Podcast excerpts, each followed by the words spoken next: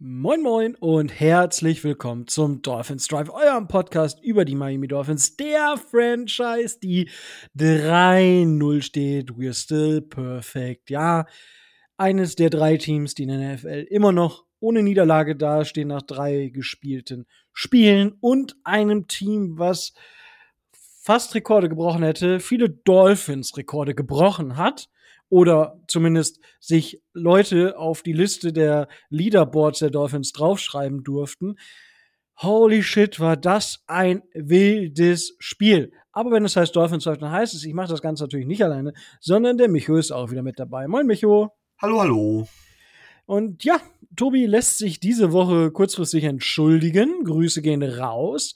Und darüber hinaus, wenn euch der Content nicht reicht, dann kurz noch Werbung. Wir haben das Video jetzt leider nicht auf YouTube hochgeladen. Das gibt's dann auf Twitch bei Rubik Cubic. Das ist tatsächlich mein Nickname dort.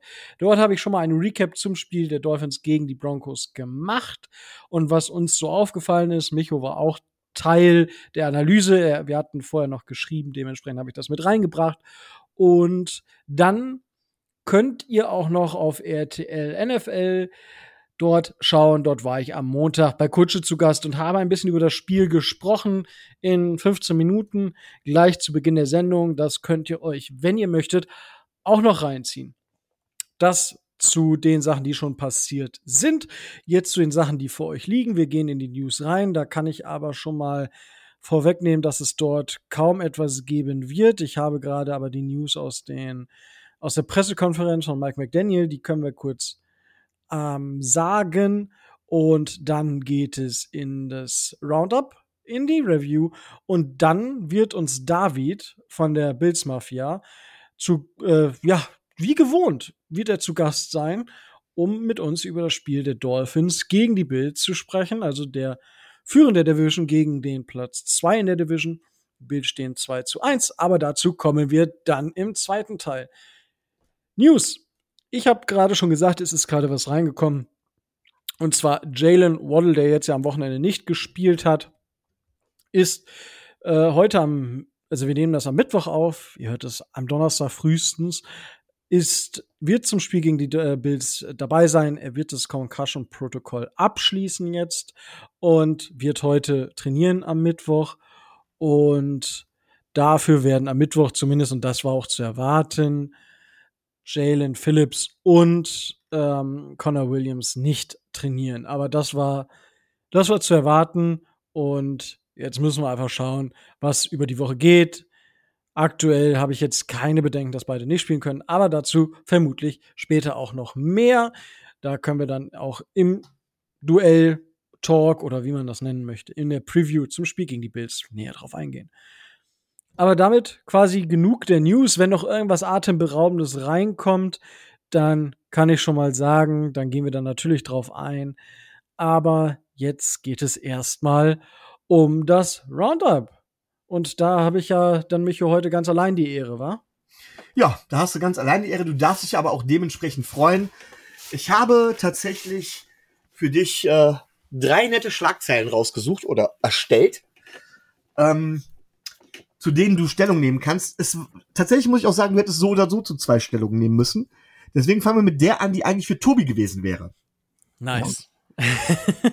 Travis Kelsey, Chiefs Erfolgsgeheimnis und Swifts Liebe, Star Receivers Einfluss liegt nicht nur auf dem Feld.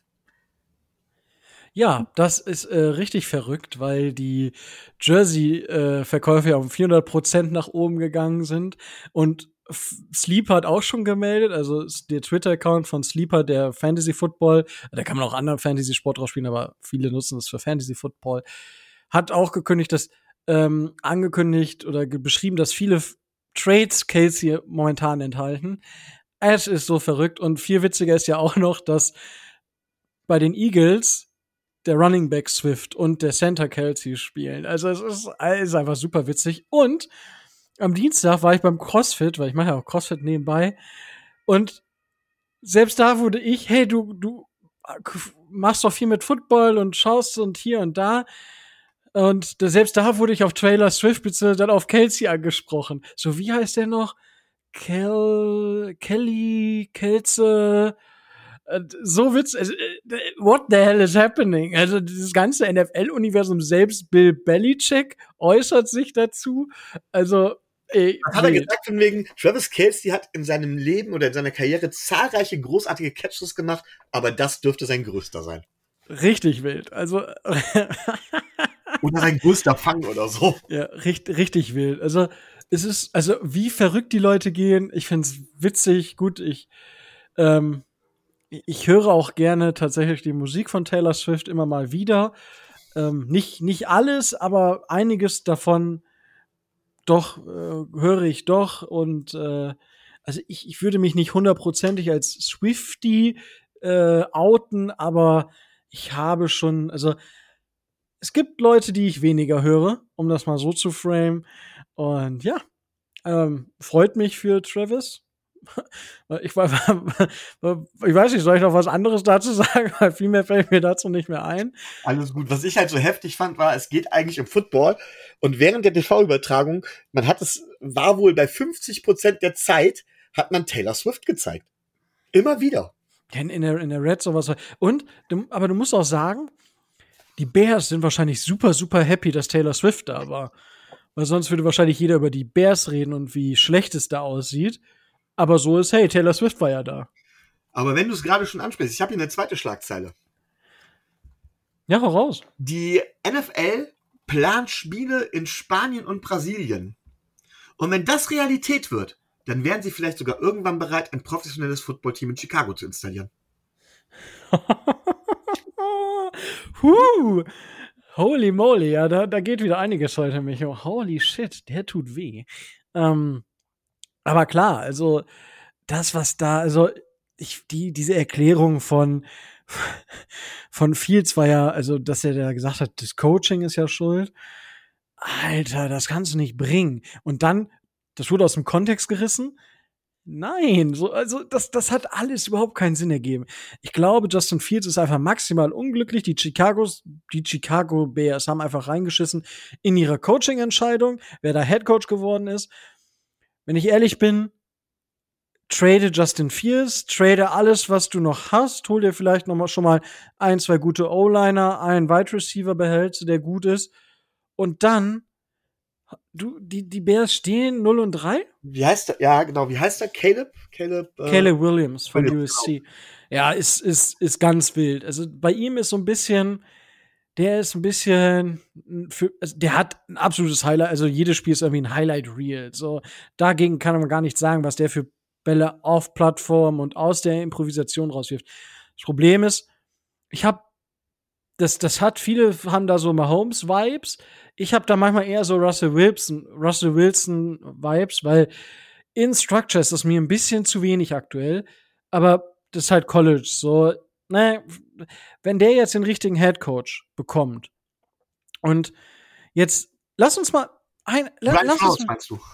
Na, na, na, jetzt lass mal, stell dir mal vor, die, die Bears ähm, machen jetzt ernst, cleanen das Schiff und holen ähm, den Offensive Coordinator der Washington Commanders, also Kollegen Bienemy, und haben dann den First of All, holen Caleb Williams und bauen darum eine Offense und eine Franchise auf. Hm. Finde ich, finde ich gar nicht so schlecht, den spontanen Gedanken. Ohne da jetzt irgendwie was Böses zu wollen und die Bears, oh, ja, hm. die Bears sind einfach, ich, ich sehe, wie gesagt, es ist jetzt das dritte Jahr von Justin Fields, ja. Wir sind im vierten Jahr von Tour. So, wenn ich jetzt sehe, was Tour im dritten Jahr dann für einen Sprung gemacht hat. Ich glaube einfach, dass im vierten Jahr, und da bist du dann auch im letzten Jahr des Rookie-Deals, du hast dann zwar die Fifth-Year-Option, die noch ein bisschen günstiger ist, aber come on, ich glaube nicht, dass da dann noch so viel mehr kommt, dass das irgendwas rechtfertigt und dann musst du ihm bezahlen. Was willst du ihm überhaupt bezahlen? Dementsprechend bin ich fast so weit zu sagen, hol da raus, was rauszuholen ist. Ja, vielleicht bezahlen die Jets auch noch was für für, für Fields, ich weiß es nicht. Keine Ahnung. Ähm, das war vielleicht ein bisschen gehässig, aber so, keine Ahnung. Versuch halt noch irgendwas und dann setz dich ganz genau hin, überleg, was möchtest, wen möchtest du holen und dann go for it. Also ich sehe da durchaus Möglichkeiten, die Franchise in der Zukunft gut aufzustellen. Sie müssen halt die Entscheidung jetzt bald treffen. Ich, ich glaube nicht, dass es mit Justin Fields noch was wird. Aber, Jets, habe ich hier die nächste Schlagzeile. AFC East Horror Show. Patriots quälen sich zu einem Sieg gegen die desaströsen Jets. Wer ist denn hier wirklich das schlechteste Team? Ähm, können wir vielleicht einmal kurz über, also wer ist das schlechteste Team? Es sind die Jets. Ja, weil beide haben eine sehr starke Defense. Das kann man, denke ich, sagen. Aber können wir bitte, also ich meine, ich, ich rante hier und das werde ich heute im zweiten Teil schon machen. Habe ich ja, ich habe ja gewisse Meinungen zu Josh Allen. Ich habe auch gewisse Meinungen zu Mac Jones. Und äh, Mac Jones ist halt ein richtig, richtig schmutziger Spieler einfach. Holy shit, wie kann ich denn. Also, es gibt ja Leute, die versuchen, sich zu boxen, obwohl die Spieler Helme aufhaben. Das ist halt auch nicht clever. Und dann gibt's halt Justin, äh, Justin sag ich schon, Mac Jones. Warum versucht er denn Source Gardner da in seine Weichteile zu, zu, zu hauen? So, der trägt wahrscheinlich so einen schönen Lendenschurz da unten. Da wird nicht viel passieren. So, und der, der Typ ist einfach ein räudiger Typ. Also ich will andere Worte benutzen, aber ich möchte, dass das hier vielleicht auch Kinder hören können. Also es ist ein unfairer Sportsmann, dieser Mac Jones, und daran sollte man sich kein Beispiel nehmen. So. Ne? Also ich finde es ein Unding, was, was Mac Jones da schon wieder gemacht hat. Ja, das, das war absolut daneben. Und äh, ja, es gibt Spieler, die kein Suspensorium heißt das Ding, die kein Suspensorium tragen. Ähm, erinnerst du dich vielleicht noch an den Garrett Blunt, Spieler der Patriots, Spieler der Eagles, mit beiden den Super Bowl gewonnen, Running ja. Back, der tatsächlich gesagt hat, aus Prinzip, er würde auf dem Feld kein Suspensorium tragen. Ja, mu mutig. Mutig. Also, keine Ahnung. Aber ja, es ist wie es ist und ja, ich, wie gesagt, also die Patriots, ähm, ich denke, das war halt einfach ein richtig schlechtes Spiel, also weil das waren zwei starke Defenses. Und ich meine, selbst gegen uns, das war ja, wir haben die Patriots ja wieder ins Boot geholt, so. Wir hätten ja eigentlich da auch schon deutlich führen müssen und vielleicht hätten wir das ein oder andere auch nicht zulassen brauchen. Ne? Aber nichtsdestotrotz, das Ding ist halt gewonnen, Bums aus, fertig. Und ich habe ja Red Zone offen gehabt, neben, ähm, neben dem, äh, neben unserem Spiel. Und das, was man da gesehen hat, das war halt holy moly, ey. Wenn du für das Geld, für das Spiel Geld bezahlt hast, puh, I'm sorry. Ja, also ich bin tatsächlich, ich weiß nicht, ob ich genau deiner Meinung bin, ob das, ob das die Jets das schlechteste Team sind. Die Jets haben tatsächlich den schlechteren Quarterback. Aber auch da handelt es sich um Marginalien. Und die Jets haben die bessere Defense. Und ähm, im Moment ist es halt so Offense wins Games.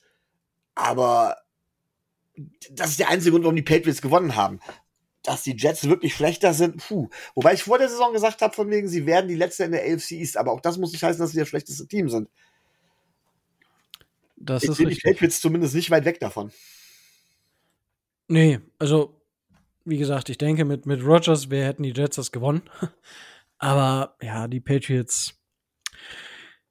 Ja, wie gesagt, ich gönne keinem, keinem jetzt mehr Siege bei den Patriots. Also, die sollen einfach ich hoffe einfach, dass sie jetzt noch richtig abschmieren und keine Siege mehr holen. Und das, ja, tut mir zwar leid für deren Fanbase, aber na, ich, ich bin fertig mit deren Quarterback, ich bin fertig mit deren Headcoach. Von daher, ja, es ist wie es ist, ne? Wir freuen uns, wir freuen uns, sage ich dazu. Ja, das waren drei Schlagzeilen, die diesen Spieltag bestimmt haben, außer uns natürlich außer uns. Ich meine, wir sind ja auch in allen Schlagzeilen, weil das war eine ganz schön schlagfertige Geschichte. Badumts. Und ja, ich, ich weiß nicht, soll ich, ich, also die Dolphins haben 70 zu 20 gewonnen am Ende. Und ähm, für alle, die es nicht mitbekommen haben, ne? Ja. Ich, ich gehe mal einfach, wir, wir haben ja am Ende noch die Diskussion. Ich gehe jetzt einfach mal ähm, die Rekorde die die Dolphins aufgestellt haben. Ähm, und da geht es darum, Most Points in a Game in Team History. Most Touchdowns, also die meisten Punkte in der Teamgeschichte, die meisten Touchdowns in einem Spiel in der Teamgeschichte. Ähm, die meisten Total Yards in der Geschichte des Teams, die meisten Lauf äh, Rushing Yards in der Teamgeschichte, die meisten Punkte zur Halbzeit, das ist aber nur ein geteilter erster Platz. Die meisten Punkte nach einem Touchdown in der Teamgeschichte. Das sind die Teamrekorde, die aufgestellt wurden. Dann gibt es noch individuelle Rekorde. Die meisten Touchdowns von einem Rookie. Den Rekord hat Devin A-Chain jetzt mit vier alleine. Er teilt sich aber die meisten Touchdowns in einem Spiel mit Ronnie Mostert. Ich weiß nicht, wer noch, also das ist geteilt. Die meisten Punkte mit 24 teilen die beiden sich dann logischerweise auch als erstes. Die meisten Rushing Yards ähm, von einem Rookie in einem Spiel mit 203. Die meisten Passing Yards nach drei Spielen in der Dolphins Geschichte mit 1024 von Tour. Die meisten Receiving Yards nach drei Spielen Tyreek Hill mit 412. Und die meisten PATs in dem Game ist logischerweise, wenn das ein Teamrekord ist, ist das auch ein individueller Rekord für Jason Sanders. Ähm, das sind die Rekorde, die in dem 70 zu 20 aufgestellt wurden. Es wurde ja kein defensiver Touchdown gescored. Dementsprechend, da sind noch ein paar NFL-Rekorde mit Offense und so weiter und so fort dabei.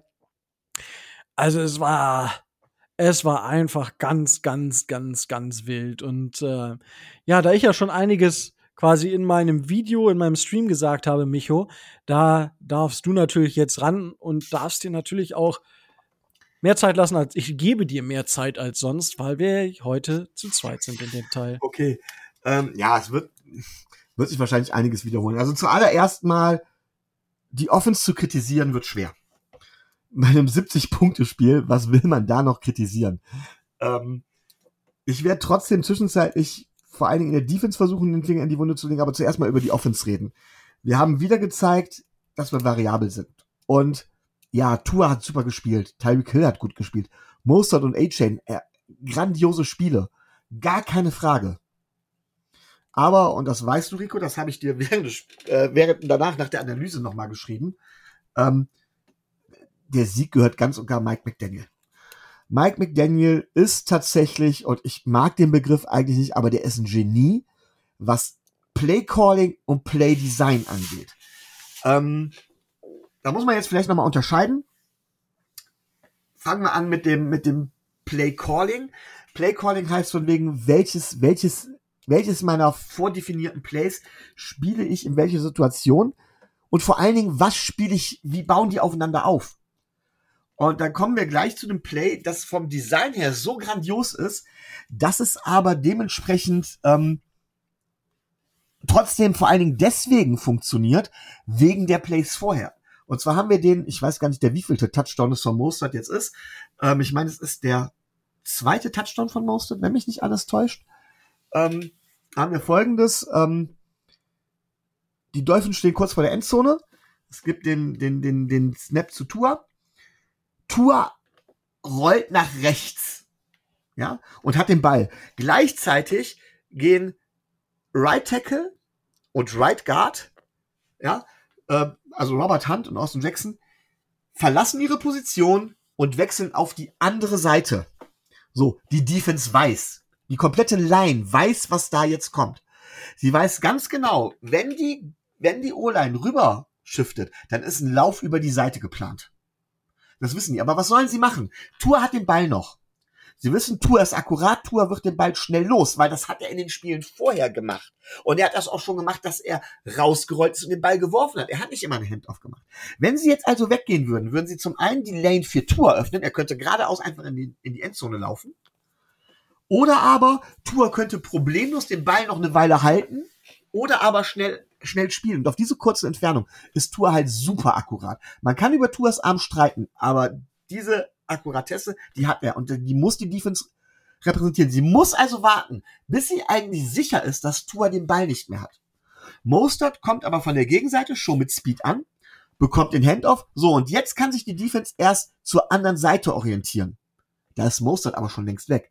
Und Hunt und Jackson sind bereits drüben auf der anderen Seite, wo sie jetzt eine Überzahl haben und auf der anderen Seite versuchen vielleicht Linebacker, Safety, Cornerback versuchen nach vorne zu kommen und da haben sie gegen Jackson und Hunt, der übrigens Hunt, der, der setzt übrigens den Keyblock, also den entscheidenden Block, haben sie eigentlich gar keine Chance und Mostert muss es bloß noch ausführen. Und das ist tatsächlich so gut das Play, so gut die Spieler das executed haben und das muss man auch sagen. Ähm, die Execution der Spieler ist entscheidend, egal wie gut, äh, wie gut das Playdesign ist. Aber das Playdesign, das ist ein Touchdown, der gehörte mehr Mike McDaniel als Raheem Mostert oder als Tour oder als sonst wem. Die haben tatsächlich, also das war tatsächlich zum einen das Playdesign und das Playcalling, weil die Defense respektieren musste, dass Tour den Ball hat. Das finde ich, das ist so ein hervorragendes Play, da steckt so viel drin. Ähm, man muss sich diesen ganzen Drive mal angucken, wie die Plays halt aufeinander aufbauen, wie das Ganze auch gemischt ist. Und da komme ich direkt zum nächsten Punkt. Ähm, das wird man immer wieder hören als Kritik. Ja, aber Tour musste ja eigentlich kaum, ich glaube, ein einziger Pass über mehr als 15 Air Yards oder sowas. Ähm, äh, das waren ja alles nur irgendwelche welche Runs oder so. Ähm, äh, Tour hat das Spiel ja gar nicht gewonnen. Stopp ich möchte daran erinnern, Patrick Mahomes, der von uns allen als der beste Quarterback der Liga angesehen wird, hatte das vor zwei oder drei Jahren. Er hat die Bälle immer tief gespielt und er bekam plötzlich Probleme, als mit Two Safeties High gespielt wurde, ähm, Cover 4 und so weiter und so fort, als all diese, diese, diese, diese, diese Verteidigungskonzepte gespielt wurden, die ihm die tiefen Bälle und die Bomben wegnahmen und er musste plötzlich mit Kurzpassspiel und geduldig und akkurat spielen.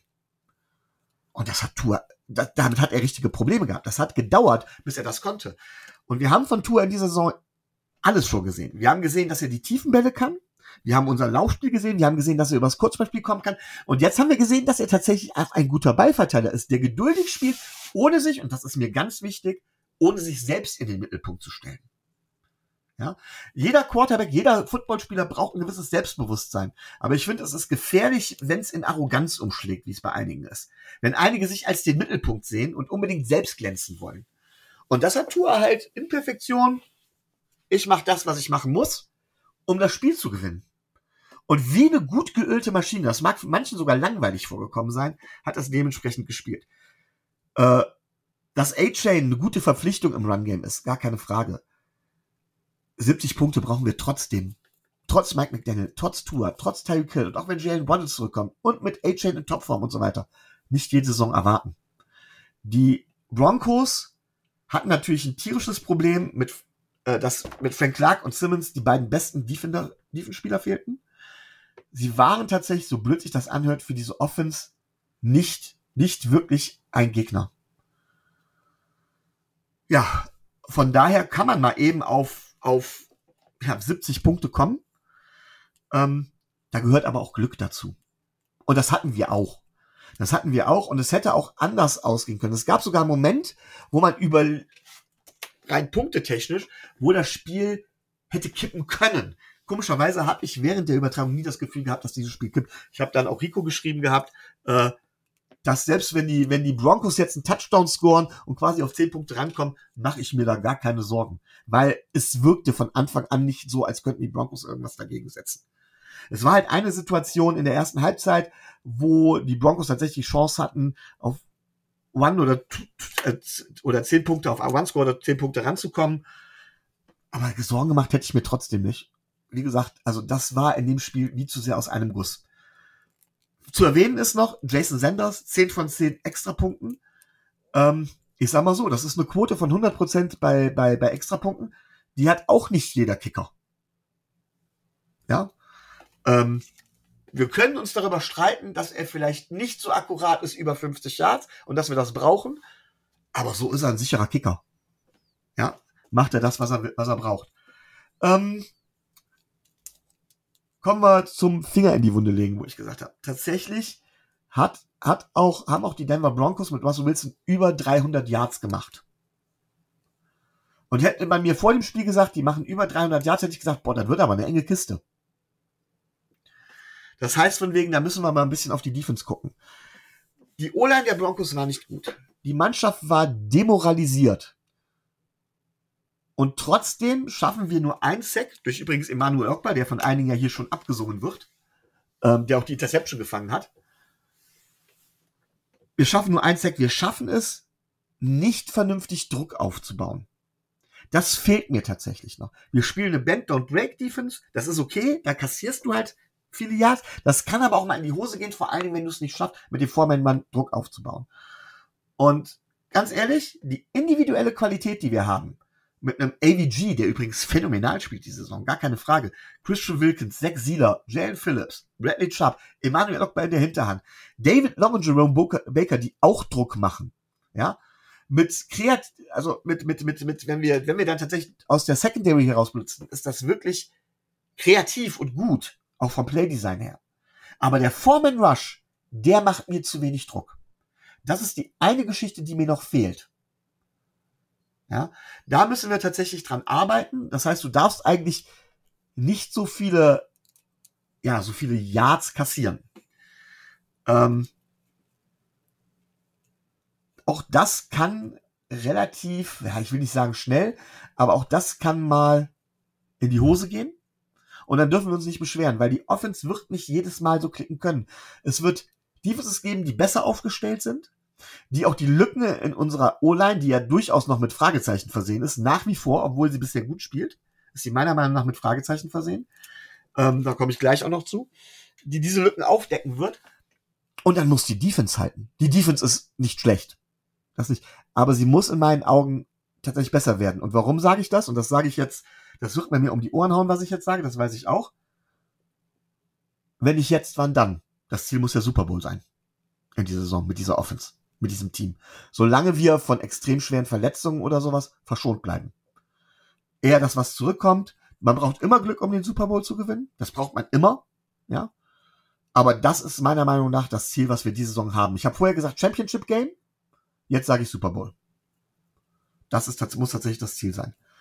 Ähm, und da ist eine Sache, die mir in der Offense tatsächlich noch nicht gepasst hat, um den Finger in die Wunde zu legen. Und das ist nach wie vor Center. Und zwar da vor allem das Thema Snaps. Ich finde, die Snaps sind tatsächlich nach wie vor nicht gut.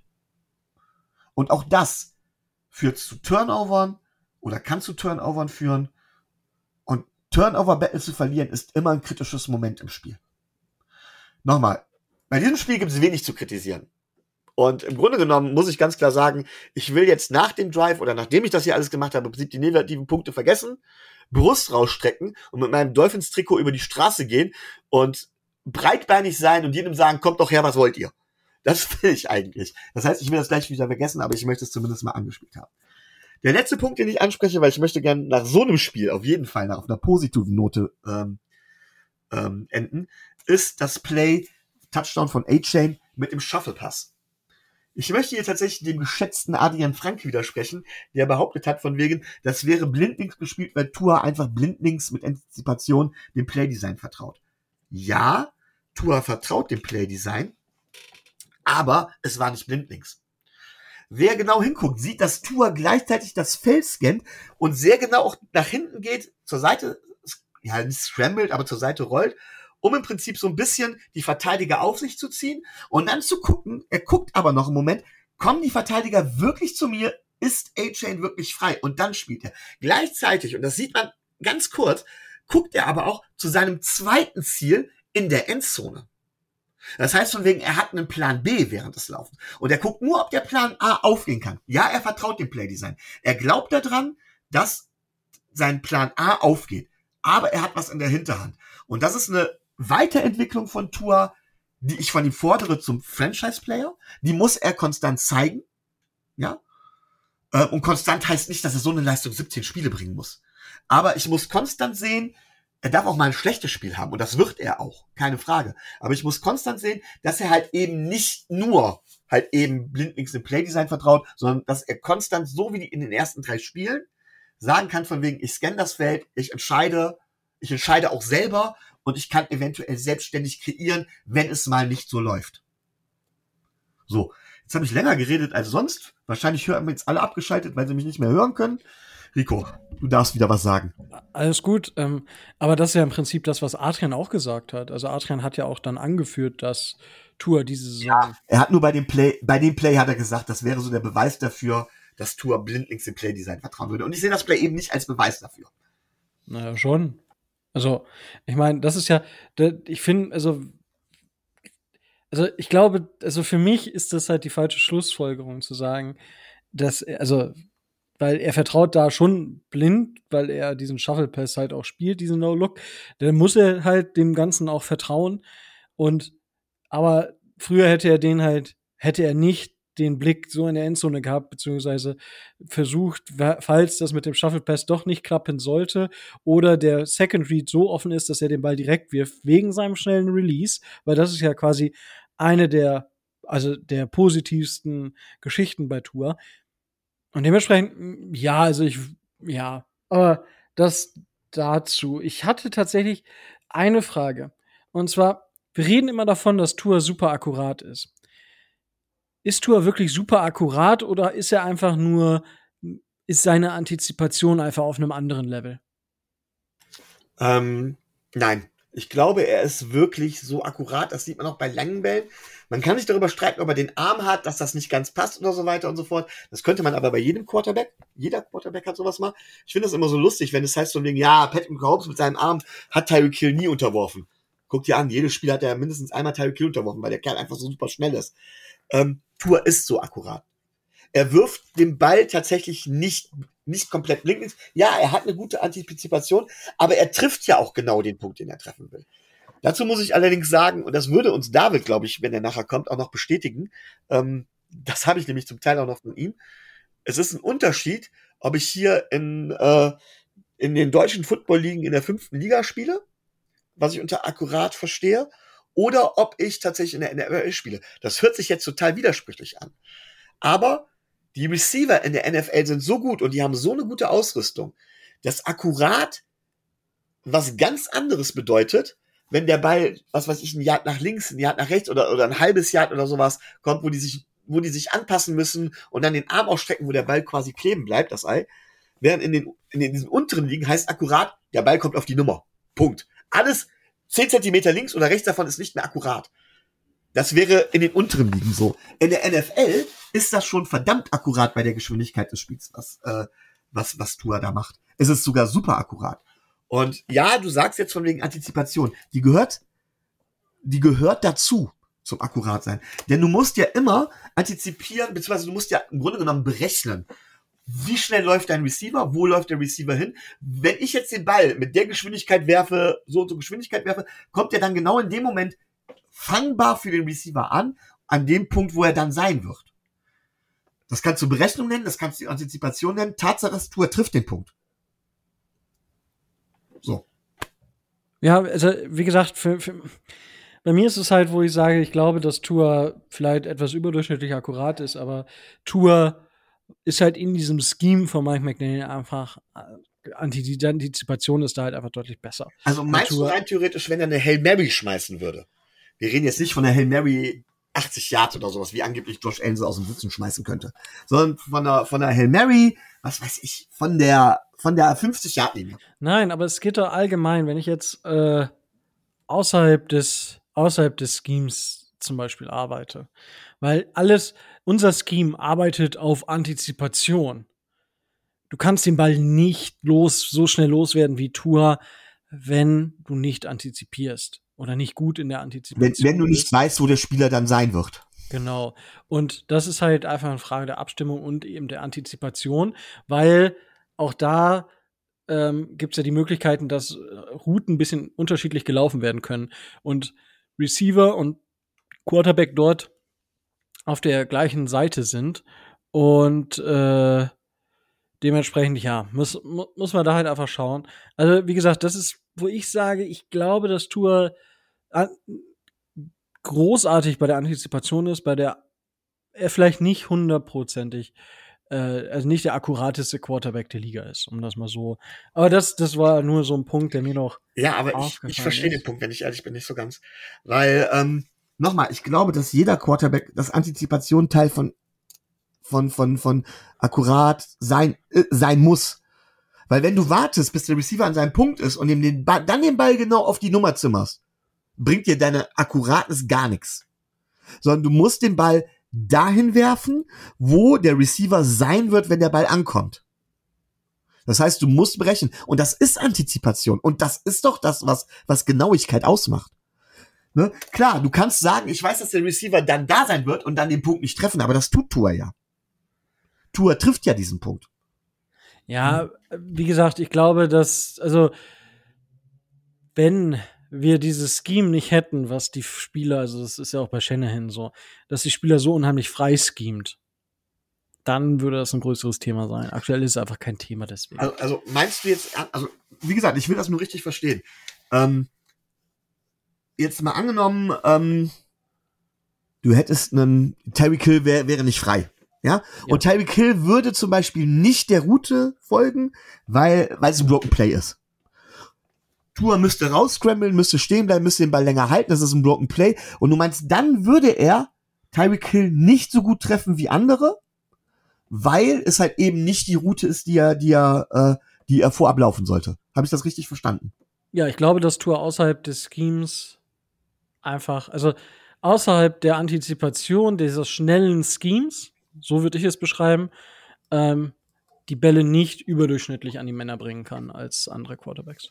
Ja. Und da bin ich der Meinung, ja gut, da kann man sich jetzt lang drüber streiten. Wir können es so natürlich. Ich glaube, dass äh, Genauigkeit in dem Bereich schwer zu messen ist.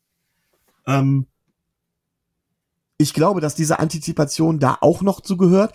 Was, glaube ich, die Schwierigkeit sein könnte, und das würde ich gerne noch erklären, ist, dass man zumindest in der letzten Saison gesehen hat, dass Tua Schwierigkeiten mit seinen Reads hatte, dass er den Ball dann länger gehalten hat und dass er dementsprechend länger brauchte, auch um das Feld zu erkennen. Ich glaube, dass es nicht ein Problem mit der Genauigkeit war oder mit, mit dieser Antizipation, sondern er musste schon, er brauchte länger, um zu berechnen, wo der Ball hinkommt. Und das war zu lange, also musste er den Ball loswerden und dann konnte er es nicht genau berechnen. Ich glaube, dass er darin schneller geworden ist oder besser geworden ist. Und das macht, glaube ich, die Erfahrung, diesen Sprung aus. Ist aber auch nur eine Vermutung von mir. Ja, äh, wie gesagt, ich denke, dass das halt noch, wie gesagt, akkurat äh, und Antizipation, wie gesagt, das ist ein Thema, was, was immer mal wieder aufkam, fand ich, fand ich recht interessant. Und ja, insgesamt äh, war das zu dem Punkt, die du gesagt hast, ja, dass das Mike McDaniel einfach ganz, ganz großen äh, Einfluss darauf hat. Und muss auch sagen, dass wir ähm, aktuell eine O-Line haben, die stabil ist. Tatsächlich nach dem Pass Protection Rating, und die gibt's ja immer von Ben Baldwin auf Twitter, nach äh, und PFF haben die Dolphins im Pass Protection die Nummer 1 O-Line. Äh, bei ESPN, nach dem ESPN-Rating sind wir irgendwo in der Mitte. Insgesamt, wenn man die Scores dann zusammennimmt und durch drei teilt, sind die Dolphins nach diesen Ratings die beste O-Line der Liga. Ich meine, wir haben da letzte Woche drüber gesprochen, dass das auch so ein bisschen geschönt ist, logischerweise, wenn du den Ball so schnell los wirst. Und im, im Run-Game. Ja, im Run-Game sind sie halt so ein bisschen auch irgendwie Middle of the Pack. Aber auch da sind wir deutlich besser als, als in der Saison davor. Wir laufen den Ball über außen, wir laufen den Ball eher, also sind den diesmal tendenziell eher über die rechte Seite gelaufen, über eben die Seite von Robert Hunt. Und äh, ja, das ist auf jeden Fall eine sehr, sehr wundervolle Geschichte. Wir haben ein Laufspiel und wir haben ein Passing Game. Die Offense läuft und es tut einfach so gut. Also da würde ich jetzt ein bisschen aus der Analyse rausgehen. Es tut einfach auch für mich einfach, ist das einfach so ein gutes Gefühl zu wissen, dass wir eine offensive Identität haben und eben nicht nur eine defensive Identität. Und bei der Defense Darauf wollte ich gerade noch eingehen. Ich, wir, wir generieren durchaus Druck. Russell Wilson stand bei fast 50 Prozent seiner Dropbacks unter Druck. Wir schaffen es, also die Pressure to Sack Conversion ist halt nicht so gut. Die lag halt nur bei 5,6 Prozent. Und das ist halt was, wo Russell Wilson halt gut ist, wo wir nicht direkt hinterhergekommen sind. Das muss man halt auch sagen. Und deswegen müssen wir da halt einfach mal Mal schauen, ob das gegen andere Quarterbacks, und da haben wir ja jetzt gegen die Bills natürlich nochmal so ein Beispiel, wie läuft's da? Wir müssen auch die Pressures zu Sex machen. Russell Wilson kann mit, mit Druck vielleicht noch eher umgehen als andere Quarterbacks, das kommt vielleicht noch dazu. An, insgesamt ist aber absurd, dass wir kaum gesackt haben. Tatsächlich, und dann ist mir noch eine Sache noch aufgefallen. Erstens weiß ich nicht, ob Durham Smythe verletzt ist, weil der hat deutlich weniger Snaps gespielt und Hill hat mehr Snaps gespielt in dem Spiel. Da weiß ich jetzt nichts. Das müsste man vielleicht mal beobachten. Und ich bin ja ein bisschen Andrew van Ginkel Homer. Ich meine, das ist nichts Neues hier im Podcast und jeder, der uns länger als zwei Jahre hört, weiß das, oder länger als ein Jahr hört, weiß das definitiv auch. Micho, ist dir was aufgefallen, ähm, wenn bezüglich Andrew Van Ginkel insgesamt? Die Frage ist schon sehr spezifisch auf das, was Frage ich nachher ist sehr spezifisch und es könnten viele Dinge sein. Mir ist eine Sache aufgefallen, ich weiß aber nicht, ob du die tatsächlich meinst und es kann auch eine leichte Täuschung sein. Ähm, ich habe das Gefühl gehabt, dass er mehr in Coverage gespielt hat und das auch ziemlich gut gemacht hat. Er hat so eine Art Quarterback-Spy zwischendurch auch gespielt, um die äh, Plays zu unterbinden, ähm, um Run-Plays frühzeitig zu unterbinden. Das wäre so eine Rolle, die er gemacht hat, eine Rolle, die ich ursprünglich Channing Tindall zugedacht hätte. Ähm, das war so mein Gefühl. Aber wie gesagt, vielleicht täusche ich mich da jetzt auch. Da hast du mit Sicherheit einen besseren Blick drauf gehabt. Du bist schon, du bist schon auf der richtigen, auf der richtigen Fährte. Und zwar geht's um die Alignments. Und Andrew van Ginkel hatte letzte Saison und also ich lese euch einfach mal die Zahlen von 2021 und 2022 vor. 2021 hat Andrew van Ginkel 801 Snap in der Defense gespielt, 717 an der D-Line, 71 in der Box und 10 im Slot und zwei auf Corner. Gut, die lassen wir jetzt mal ein bisschen außen vor. Letzte Saison hat er 357 gespielt, davon 340 an der D-Line, 3 in der Box und 13 im Slot. So. Diese Saison hat er 146 Snaps bisher gespielt, 79 in der D-Line, 51 in der Box und 13 im Slot. Zwei als Free Safety, einen auf Corner, das sind halt so marginale Zahlen. Aber er hat die Rolle, die er bekommen hat im Vergleich zu der Brian Flores Offense, er ist häufiger in Coverage, ja, also er hat, der hat gar nicht mal wirklich viel häufiger, er wird aber mehr in der Box aufgestellt als in der D-Line.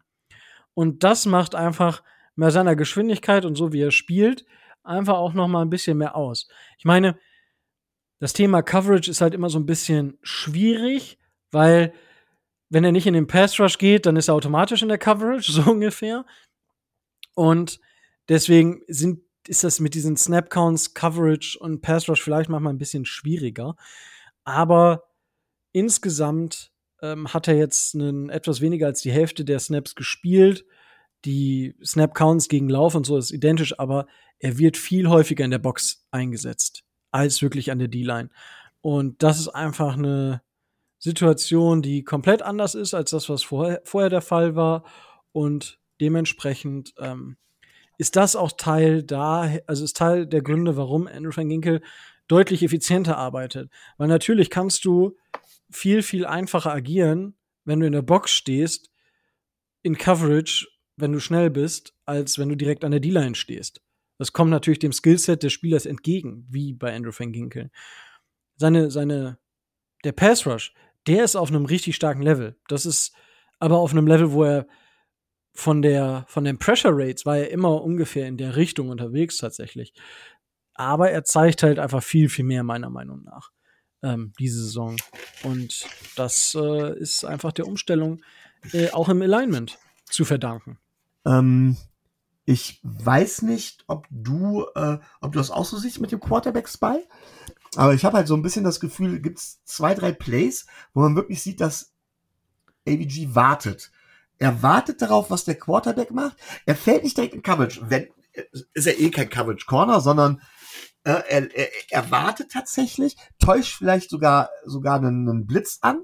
Ja, aber dann wartet er eigentlich und reagiert erst dann, wenn er sich sicher ist, dass es entweder ein Passplay ist, dann deckt er seine Zone, oder aber wenn es ein Runplay ist, schießt er nach vorne und versucht Containment zu halten.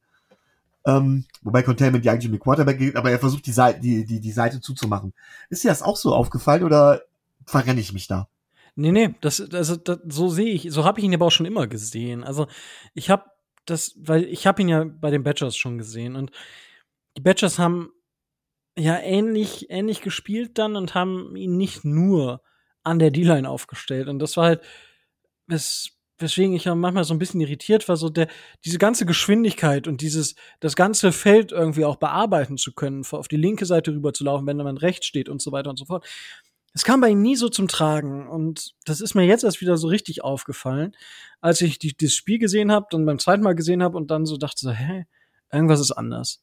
und dann mal darauf gekommen bin, die, die, die Zahlen mir anzuschauen und dann halt genau darauf gestoßen bin, was mein Gefühl mir gesagt hat. Und er, er ist halt einfach dieser schnelle Spieler, dieser schnelle Edge Defender, dieser Outside Linebacker, der die Geschwindigkeit hat, eng nochmal auf den, den Druck zu erhöhen bei einem Quarterback, der diesen Second Speed hat. Und das hat man ja auch bei manchen Laufspielen dann gesehen, wenn der Ball dann zum Running Back ging. Er kommt, kann sich schnell von einem Block auch lösen in dem Moment. Also hat das bisher die Saison recht gut geschafft und konnte dann entweder den Druck so weit aufbauen, dass irgendwer das Tackle for Loss machen konnte, oder eben er selber irgendwie den Spieler so weit gehabt hat, dass, dass da nicht viel möglich war, weil da noch andere Spieler ähm, dazugekommen sind.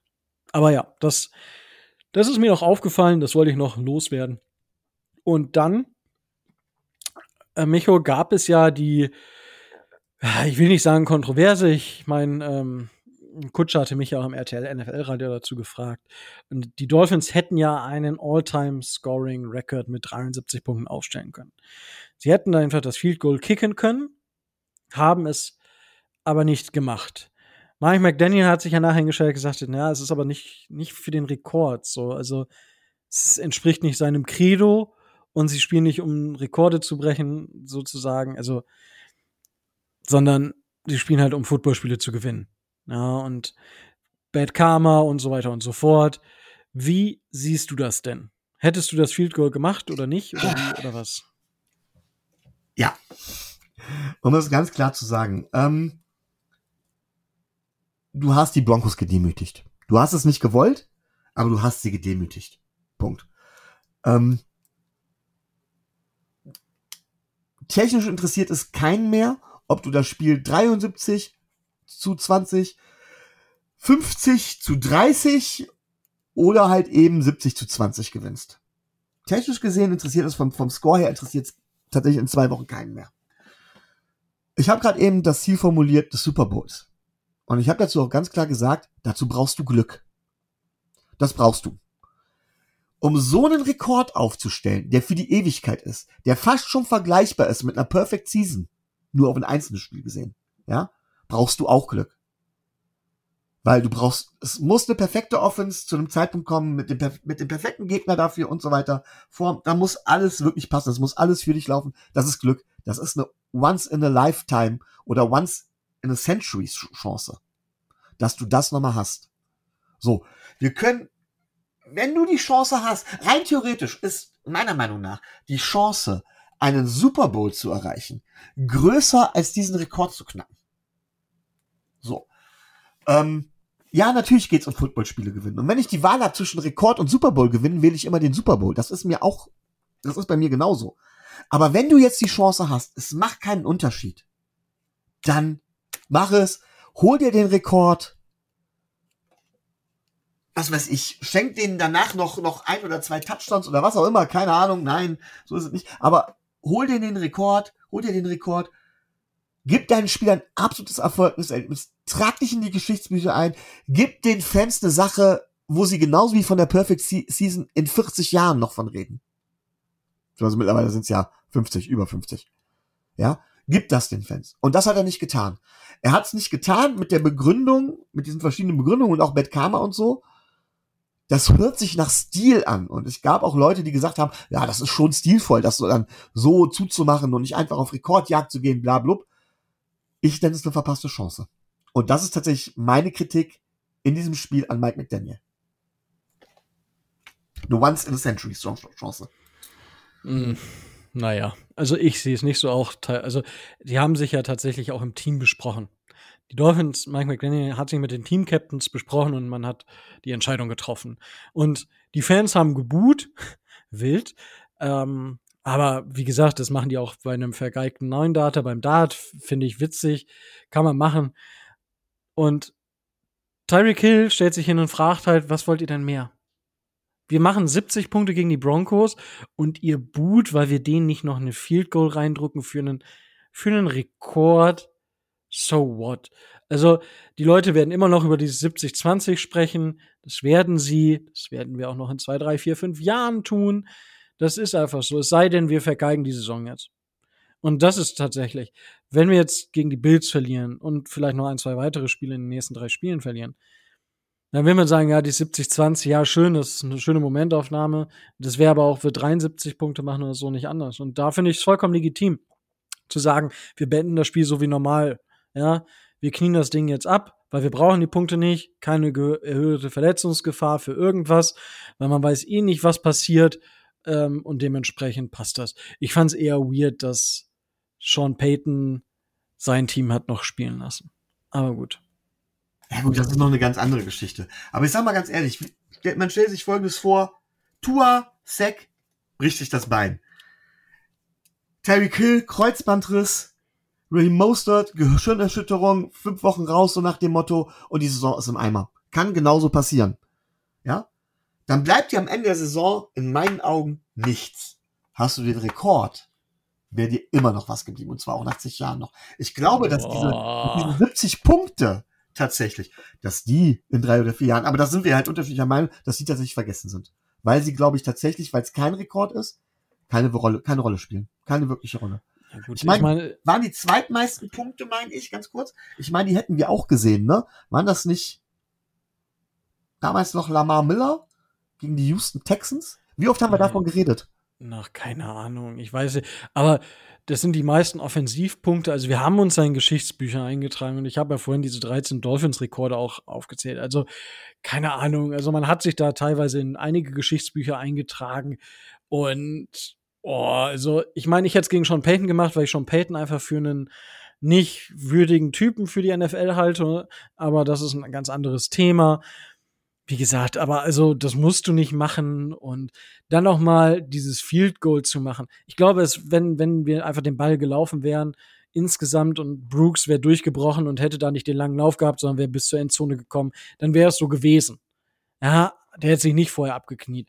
Aber so jetzt wirklich dieses Field Goal und es darauf anzulegen und mein Gott, ich meine über selbst über solche Rekorde, ich meine wenn wir auch ehrlich sind, Micho, wie oft haben wir über 72 Punkte, über diesen 72 Punkte Rekord gesprochen? Nie, weil er nicht von uns war. Ja, aber wie oft sprechen die Commanders von diesem Punkterekord? Das kann ich nicht beurteilen, aber was glaubst du, wie oft die Commanders über die Perfect Season sprechen? Ja, ich glaube aber, die Perfect Season ist halt einfach noch mal was fucking anderes als ein, 72, als ein High-Scoring-Game. Ich glaube, glaub, wir haben da beide einen Punkt, aber ich, ich glaube, wir verstehen auch beide, was wir meinen. Ja, aber wie gesagt, ich bin, ich sag, der kann ich finde das okay. selber entscheiden, auf welcher Seite er steht oder was, was er meint. Ne? Ähm, also sei, seid ihr Team Micho oder Team Rico? mit, mit Hashtags abstimmen, ja? Ja, bitte, bitte. Ja, machen wir so. Gut, ähm, dementsprechend, ja, ich denke, es ist trotzdem ein historisches Spiel gewesen und wunderbar, dass wir sowas erleben dürften. Und dann hast du noch was, was du zum Spiel beitragen möchtest, Micho? Nein, ich glaube, da haben wir jetzt erstmal alles gesagt. Ähm, ich kann es jetzt schon mal sagen. Ich bin total hyped und gleichzeitig auch super nervös wegen dem Prüfstein nächste Woche. Geht mir ähnlich und äh, mit dem Prüfstein ja, machen wir nämlich jetzt gleich oder machen wir jetzt in den nächsten Sekunden weiter, weil jetzt geht es in die Preview zum Spiel gegen die Buffalo Bills. Und für die Preview gegen die Buffalo Bills wen anderes als, äh, ja, die, man könnte schon fast sagen, eine lebende Legende im Dolphins Drive, weil wir, wir haben gerade im Vorgespräch überlegt, ich glaube, es ist das elfte Mal. Ähm, David, herzlich willkommen und natürlich wie immer großes Dankeschön, dass du die Zeit nimmst. Ich grüße euch und äh, wie immer großes Dankeschön, dass ich dabei sein darf. Wie war das noch? Ich muss da ganz kurz Tobis Anrede äh, noch nehmen. Ich find, fand, fand die nämlich auch herrlich. Sehr geehrter Herr Oberbüffel. ja, genau. Alpha-Büffel heißt es. Alpha. Alpha, ja, also zumindest haben, äh, nennen sie, haben sie mich irgendwann so äh, angefangen in der, in der Bills Mafia Germany zu nennen. Das liegt nur daran, weil ich die Gruppe halt mal gegründet habe, aber vielleicht auch daran, weil ich schon so viel erlebt habe mit den Bills, für den deutschen Fan zumindest. Und ja, in der WhatsApp-Gruppe wurde ich dann irgendwann so genannt und jetzt heiße ich da halt irgendwie so. Ich, ich kenne eigentlich nur von, von Marcin das äh, Büffelbruder. Ja. Das, das kenne ich noch. Und äh, aber ja, du, wir geben dir jeden äh, Spitznamen, den du willst. Ähm, Wie wär's mit David? Da, ich, ich bleib erstmal dabei. Und äh, ja, ich meine, ich habe äh, Margin schon erwähnt und ich gehe davon aus, dass das Format, was ihr so auf YouTube habt, immer noch Bestand hat. Das hat immer noch Bestand, ja, auf jeden Fall. Ähm, Gab es auch wieder Videos schon diese Saison und wird es auch was geben ähm, aus London, wo wir ja übernächste Woche sind ähm, und uns da mit vielen treffen. Wir werden da natürlich auch was vom Stadion machen dafür, etc. Sehr, sehr cool. Also ihr habt da ja auch eine inzwischen recht gefestigte Community, wenn ich das so mitkriege. Und ähm, jeder, der in London ist, ist vermutlich bei, bei der Bills Mafia Germany wahrscheinlich herzlich willkommen, vorbeizuschauen, auch wenn man kein Bills-Fan ist. Klar, Nice. Er erkennt uns alle an den Deutschlandfahren, wo Bills Mafia Germany draufsteht. Ich, ich dachte Da haben schon wir- an den deutschen Tischen. Nee, wir haben da mal so eine Sammelbestellung gemacht mit ganz vielen. Und da gibt es, ähm, also wird es so um die 150 Fahren in London geben von. Äh, mega krass. Weißt du, ich meine, gut, die deutschen, die deutsche Dolphins-Community, da gibt es inzwischen auch sehr viele Fahnen. Ich habe hier auch eine, die ist tatsächlich, also wenn man das so von frontal sieht, hat das so ein bisschen Studiocharakter. Ich habe die so vorne auf meinem Schreibtisch quasi ähm, drauf. Und äh, aber in der Community gibt es auch viele. Aber schön, dass ihr dann äh, 100, das ist viel, ne? Ja, und das war echt, als es dann gekommen ist. Ich bin zu einem äh, Mitglied gefahren, der hier bei mir in der Nähe wohnt. Und dann haben wir da zusammen drei Stunden lang die Fahnen verpackt. Ne, weil du kriegst sie natürlich alle als einen Riesenkarton. Da waren sie dann alle drin. Und dann, ja, es ist zu mir geschickt worden. Ich bin dahin und wir haben die alle verpackt. Manche haben halt nur eine bestellt, manche zwei, manche drei. Da musste es alles bekleben. Und dann sind wir zu so einem Automaten gefahren und haben da überall in die einzelnen Fächer das Ding voll gemacht mit 120 Umschlägen mit Bills Mafia Germany fahren. Gibt es auch Fotos von, war ziemlich witzig. Aber auch anstrengend. Ja, das, das glaube ich. Also, ich, mein, ich bin immer froh. Ich meine, man hat natürlich, wenn man so, so Podcasts und all sowas macht, man hat da auch immer viel zu tun, aber ich bin froh, dass ich bei solchen Sachen aktuell noch raus bin, weil wir haben ja vom Dolphins, wir haben ja keinen Merch. Ich meine, das will auch keiner haben, aber wir haben ja nichts. Dementsprechend müssen wir auch nichts verpacken. Das ist alles wunderbar. Ja. Ja, das war halt auch eine einmalige Aktion, weil es ist nicht nämlich nicht nur das Verpacken. Das muss ja vorher bezahlt werden. Das heißt, das muss dir überwiesen werden oder mit PayPal gezahlt. Dann brauchst du eine Tabelle, wer hat bezahlt, wer hat noch nicht bezahlt. Dann machst du einen Stichtag, dann schreibst du mal rein, wer hat denn jetzt alles schon bezahlt, wer muss denn noch bezahlen. Also das Packen und Verschicken ist die kleinste Arbeit daran. Du kommst dir vor wie so ein Buchhalter. Das glaube ich dir. Wow. Aber äh, dafür werden wir wahrscheinlich äh, glor glorreiche Bilder von der Bills Mafia Germany aus London sehen. Ja. Das ist es dann ja wert. Ah, ich gehe davon aus. Ich gehe davon aus. Ja, ähm, ihr, ich meine, das ist jetzt schon wieder schönes Geplaudere, das, das freut mich. Ähm, ich habe auch gerade schon gesagt, ich werde diese Woche, weil den Cut machen, es geht nichts mehr. Ich frage, werde die Leute nicht mehr nach der Preseason fragen oder nach dem Draft oder sonst was, sondern wir haben jetzt drei Spiele gespielt. David, wie bist du mit dem Saisonstart der Buffalo Bills zufrieden? Ich bin eigentlich zufrieden. Wir hatten das erste Spiel war natürlich nicht so toll, aber irgendwie war es ein komplett gebrauchter Tag für äh, Bills, für die Bills generell, also Offense und Defense. Und das hake ich ab, weil ich glaube nicht, dass ich das nochmal sehen werde. Und dann haben wir zwei sehr gute Spiele gemacht gegen die Raiders und gegen ähm, die Commanders. Die haben wir beide zerpflückt. Die Commanders noch mehr als die Raiders. Und von daher bin ich zufrieden mit dem Saisonstart. Ich glaube, der wirklich große Test jetzt, wo wir stehen und ich glaube auch, wo Miami tatsächlich steht, der kommt jetzt am Sonntag. Ja, ich glaube, ich glaube, das kann man definitiv so unterschreiben. Ich bin, bin sehr gespannt. Ich glaube, die Dolphins hatten, wenn man das, wenn man die Saison, ich weiß nicht, so bei der Hälfte sieht, ich glaube, die Dolphins werden, dann kann man sagen, dass die Dolphins schon einen, einen Stein hatten mit den Patriots, weil ich glaube einfach, dass die Patriots eine sehr gute Defense haben. Ja. Ich glaube, dass das schon mal so ein kleines Indiz war und ich meine, da haben die Dolphins auch nur 24 Punkte gemacht. Und ich meine, was, was mir so ein bisschen aufgefallen ist bei den, bei den Bills, ich meine, ich bin nicht so tief drin, logischerweise, aber man schaut sich das ja dann trotzdem an. Und ich meine, ich, ich war ja und ich bin immer noch so ein bisschen kritisch aktuell bei Josh Allen, weil er eben dieses erste Saisonspiel hatte, wo er quasi wieder, ich, ich weiß nicht, was versucht hat. Also, das, das ist, wirkt auf mich manchmal so wie, ja, ich versuche jetzt und ich will jetzt und ich kann die Bälle so weit werfen, wie ich will. Und ich glaube, äh, es fühlt sich so an. Ja, das ist natürlich Gefühle, gefühlte Wahrheiten sind immer keine Wahrheiten meistens. Aber es fühlt sich so an, als ob die Bills eigentlich eher dafür sorgen müssen, dass sie Josh Allen jedes Mal, wenn er an der Sideline ist, genug Eiswürfel irgendwie in den äh, sonst wohin stecken, damit er sich abkühlt und nicht heiß läuft und dann ich pfeffer die Bälle jetzt wieder bam bam bam bam bam. Die müssen raus, die müssen raus, die müssen weit und weit, egal wohin, irgendwer wird da schon stehen. So fühlt es sich an, als wenn das die größte Challenge irgendwie der Bills ist, Josh Allen so weit unter Kontrolle zu halten. Sehe ich anders. Ähm, es ist, also was heißt anders? sie haben ihn ja unter Kontrolle gehalten in den letzten beiden Spielen. Das Playcalling war halt, was das ähm, New York Jets Spiel angeht, total bescheiden, wenn ich ehrlich bin. Ähm, die ja, Plays, die wir gecallt haben, ähm, waren teilweise wirklich schlecht und haben Josh natürlich dazu verleitet, diese Dinger zu werfen, unabhängig davon, dass du ihn ähm, besser wegwerfen würdest gegen die letzten beiden Mannschaften, also Raiders und gegen Commanders, war das Playcalling komplett anders. Nicht nur was die Pässe angeht, sondern auch was das Laufspiel mit angeht. Ich meine, Chan heißt er jetzt, oder? Ja, äh, Devin Achan. Ja, also ist natürlich jetzt auch on top mit oben dabei bei den äh, Leading Rusher der Liga.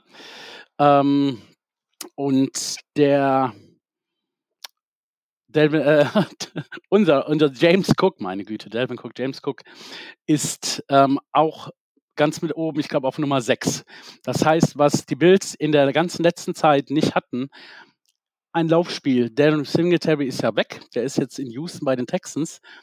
Ähm, das hat sich total geändert in dieser Saison aber erst quasi seit Woche zwei, als wir wirklich angefangen haben, ein Laufspiel zu etablieren, auch mit den verschiedenen Running Backs, Cook und Latavius Murray, gepunktet haben und Josh ganz viele kurze Dinger gegeben haben, viele mit der 21-Formation, also zwei Titans und ein Running Back. Und es hat wirklich gut geklappt in beiden Spielen. In, gegen Washington hat es am Anfang so ein bisschen gehakt, haben sie aber auch hinbekommen. Und mit einer brutalen Defense, die ja, sich mit dem Besten der Liga aus meiner Sicht messen kann. Ne? Ich meine, drei Punkte gegen Washington. Wir reden von 14 Quarterback Pressures, 9 Quarterback Sacks, 4 Interceptions, ein Forced Fumble und ein Interception Return Touchdown im letzten Spiel, nicht in der Saison. Ja, ähm, von daher bin ich mit dem Saisonstart zufrieden und Josh Allen ist für mich nicht wirklich das Problem. Ähm, er hat sich selber ja da auch an die eigene Nase gepackt nach dem Spiel und sagt, äh, das habe ich total schlecht gemacht, ich muss das besser machen. Und er hat schon so viele auch positive Rekorde aufgestellt. Der erste in seinem Alter, der 100 äh, Touchdowns jetzt geworfen hat. Ne, was war's? Ich müsste es raussuchen. Die, der letzte Rekord, den er geschafft hat. Ähm, dann gibt es ja so Listen, Quarterbacks mit so und so viel Passyards und so und so viel Laufyards. Auf der Liste ist nur Josh Allen, weil das keiner geschafft hat, aber schon zweimal drauf. Ich bin von Josh Allen mittlerweile komplett überzeugt und ja, er hat mal Ausreißer auch nach unten. Ähm, ich glaube, ich habe aber lieber mal einen Ausreißer nach unten, als dass ich einen Quarterback habe, der mit einer Konsistenz spielt, die weit unter Josh Allen liegt, wenn er gut spielt. Ja, das, also da würde ich dir tatsächlich vollkommen recht geben. Also was, was das angeht. Und äh, zu Josh Allen, ich bin da ganz der Meinung eines ähm, Spielers, der heißt Christian Wilkins. Den kennt ihr doch bestimmt, oder? das ist der, der mietfrei bei Josh Allen im, im Kopf wohnt, glaube ich. Ja, das ist, ähm, der gesagt hat, that's my guy, I love Josh Allen. Das ist richtig. Ich ja. habe die, das war, ich, ich bin so gespannt. Also ja. auf, auf das Matchup freue ich mich ja schon ziemlich. Inwiefern Josh Allen diesmal ruhig bleiben kann, weil das hat in den letzten beiden Spielen nicht so gut geklappt. Ja, ähm, das werden wir sehen. Ja, also das ist, das ist eines der, der Geschichten, auf, auf die ich am meisten gespannt bin, weil ich meine, bei der einen, ersten Geschichte, da haben wir viel diskutiert, wegen, wo er Christian Wilkins den Helm vom Kopf zieht, was sehr, sehr kritisch ist. Und beim zweiten Mal fängt er ein bisschen Schubsen an, dann kommt die O-Line dazu. Ich meine, das ist ganz normal in der NFL. Da kommt jeder O-Line dazu und dann gab es halt noch mehr Schubsen und er ist dann halt direkt wieder weg. Das Ähm, ist nicht nur normal in der NFL, das ist normal im Football. Ich wollte Ja, ja. Wenn du an den also, Quarterback die gehst, da kannst du hier bei den Kreis Heinsberg Bisons vorbeigehen und dir das angucken. Und wenn da einer an den Quarterback geht, von den, weiß ich nicht wen, gegen wen sie jetzt spielen dürfen, müssen, können, dann Demmel- gehen da auch alle hin. Oder so. Das ist also, das ist egal. Wahrscheinlich bei den Peewees passiert das. Ich glaube, ich glaub, wenn, äh, wenn das eine O-Line nicht macht, dann hat die ihren Job verfehlt. Hervorragend, ja, aber in jedem Fall, ähm, ja, ist das äh, ein Duell, auf dem, auf das sich, glaube ich, irgendwie, also ich weiß nicht, ob sich Bills-Fans darauf freuen, also als Dolphins-Fan ist man schon mal da und äh, ich meine, weil Christian Wilkins einfach auch ein richtig geiler Typ ist und jeder ihn irgendwie in der Dolphins-Community sehr, sehr mag. Und ja, dadurch, dass er halt Christian Wilk, ähm, Josh Allen immer so auf die Palme bringt, ist das so ein extra Zuckerli oder wie man so sagen möchte. Naja, über irgendwas sollt ihr euch auch mal freuen dürfen. Ne? Von daher äh, ist ja in Ordnung. Freue ich da gerne drüber. Das ist richtig. Ja, äh, irgendwas müssen wir haben. Also ich mache das jetzt für mich einfach so aus, wir gewinnen das Spiel und ihr freut euch über Chris Wilkins. Von daher bin ich da total fein mit. Na, ich glaube, ich glaube, ich glaube, so, so einfach werden wir es euch nicht machen. Ähm, aber Micho, was gibt's denn für Fragen, die du hast zu an David? Ja, ähm, wie viel Sorgen hast du dir nach dem ersten Spiel gemacht? Weil tatsächlich nach dem ersten Spiel hat man gedacht so, wow. Also ich meine, du sagst es gerade von wegen, das war ein gebrauchter Tag für euch Bills. Ich glaube, für die Jets war er gebrauchter. Ja, äh, ich meine, was unsere Performance angeht. Ne? Ähm, die Jets haben ja gut performt, von daher war er nicht gebraucht, aber dass sie ihren äh, völlig überteuerten Aaron Rodgers im dritten Play verlieren für die Saison, weil der kommt natürlich nicht zurück zu irgendwelchen Playoffs, die die Jets auch gar nicht erreichen werden so. Ja, das war natürlich schon echt bitter für die. Ja, steckst nicht drin, ne? Hat Ja, gesnappt und durch war das Ding. Also im Grunde genommen, spätestens nachdem Aaron Rodgers raus war, Ja, man ja sagen, hättet ihr das Spiel eigentlich haushoch gewinnen können. Ja. Müssen, ihr wärt haushoher Favorit gewesen. Stattdessen seid ihr, habt ihr hundsmiserabel gespielt. ja, muss richtig. sagen. Genau. Und hast du dir danach Sorgen gemacht? Oder hast du gesagt, nee, das ist einmalig und passt schon? Nein, das weißt du ja vorher nicht. Ne? Ich habe das gehofft. Also ich habe schon Sachen gesehen, wo ich gedacht habe, hm, das ist eigentlich nicht das, was wir können. Ich fand die Reaktion von Josh Allen auch gut. Es gab, kam dann so ein bisschen, nicht unbedingt bei uns in der Community, aber so in den, in den Medien, auf den sozialen Medien, fing so ein bisschen so ein Josh Allen-Bashing an. Ne? Und einige von uns haben sich so ein bisschen anstecken lassen. Ich habe dann gesagt, das, was ich vorhin zu Josh Allen auch schon gesagt habe, Moment, wir reden hier von Josh Allen, der das und das und das erreicht hat. Und weil jetzt mal, natürlich hat er diese Ausreißer auch mal, aber weil er jetzt ein schlechtes Sp- Spiel gemacht hat und auch die Defense ein schlechtes Spiel gemacht hat, da kann Josh Allen ja nichts für, wenn die Defense nicht gut spielt, hau ich jetzt hier nicht die ganze Saison weg. Dann, wir haben Spieltag 1 von 17. Jetzt gucken wir uns mal nächste Woche an und natürlich habe ich auf genau die Reaktion gehofft, die die Bills gezeigt haben. Und in Woche 2 haben wir es dann bestätigen können. Von daher, ja, habe ich mir natürlich Sorgen gemacht, aber ich war nicht direkt davon überzeugt, dass jetzt alles schlecht ist, genau wie bei, ich habe, es ist ja die Saison, mal gucken, wie es sich entwickelt, ob es auch so wird, dran gedacht, wie schlecht Cincinnati letztes Jahr angefangen hat und wie gut die sich entwickelt haben. Das war, um sich wirklich jetzt saisonbezogene Sorgen zu machen, war es für mich zu früh. Natürlich ärgerst du dich über so ein Ding und sagst, um, because I'm mad, um, that doesn't mean that I don't still care about you. Aber es war zu früh, um das generalisiert auf die Saison zu sehen.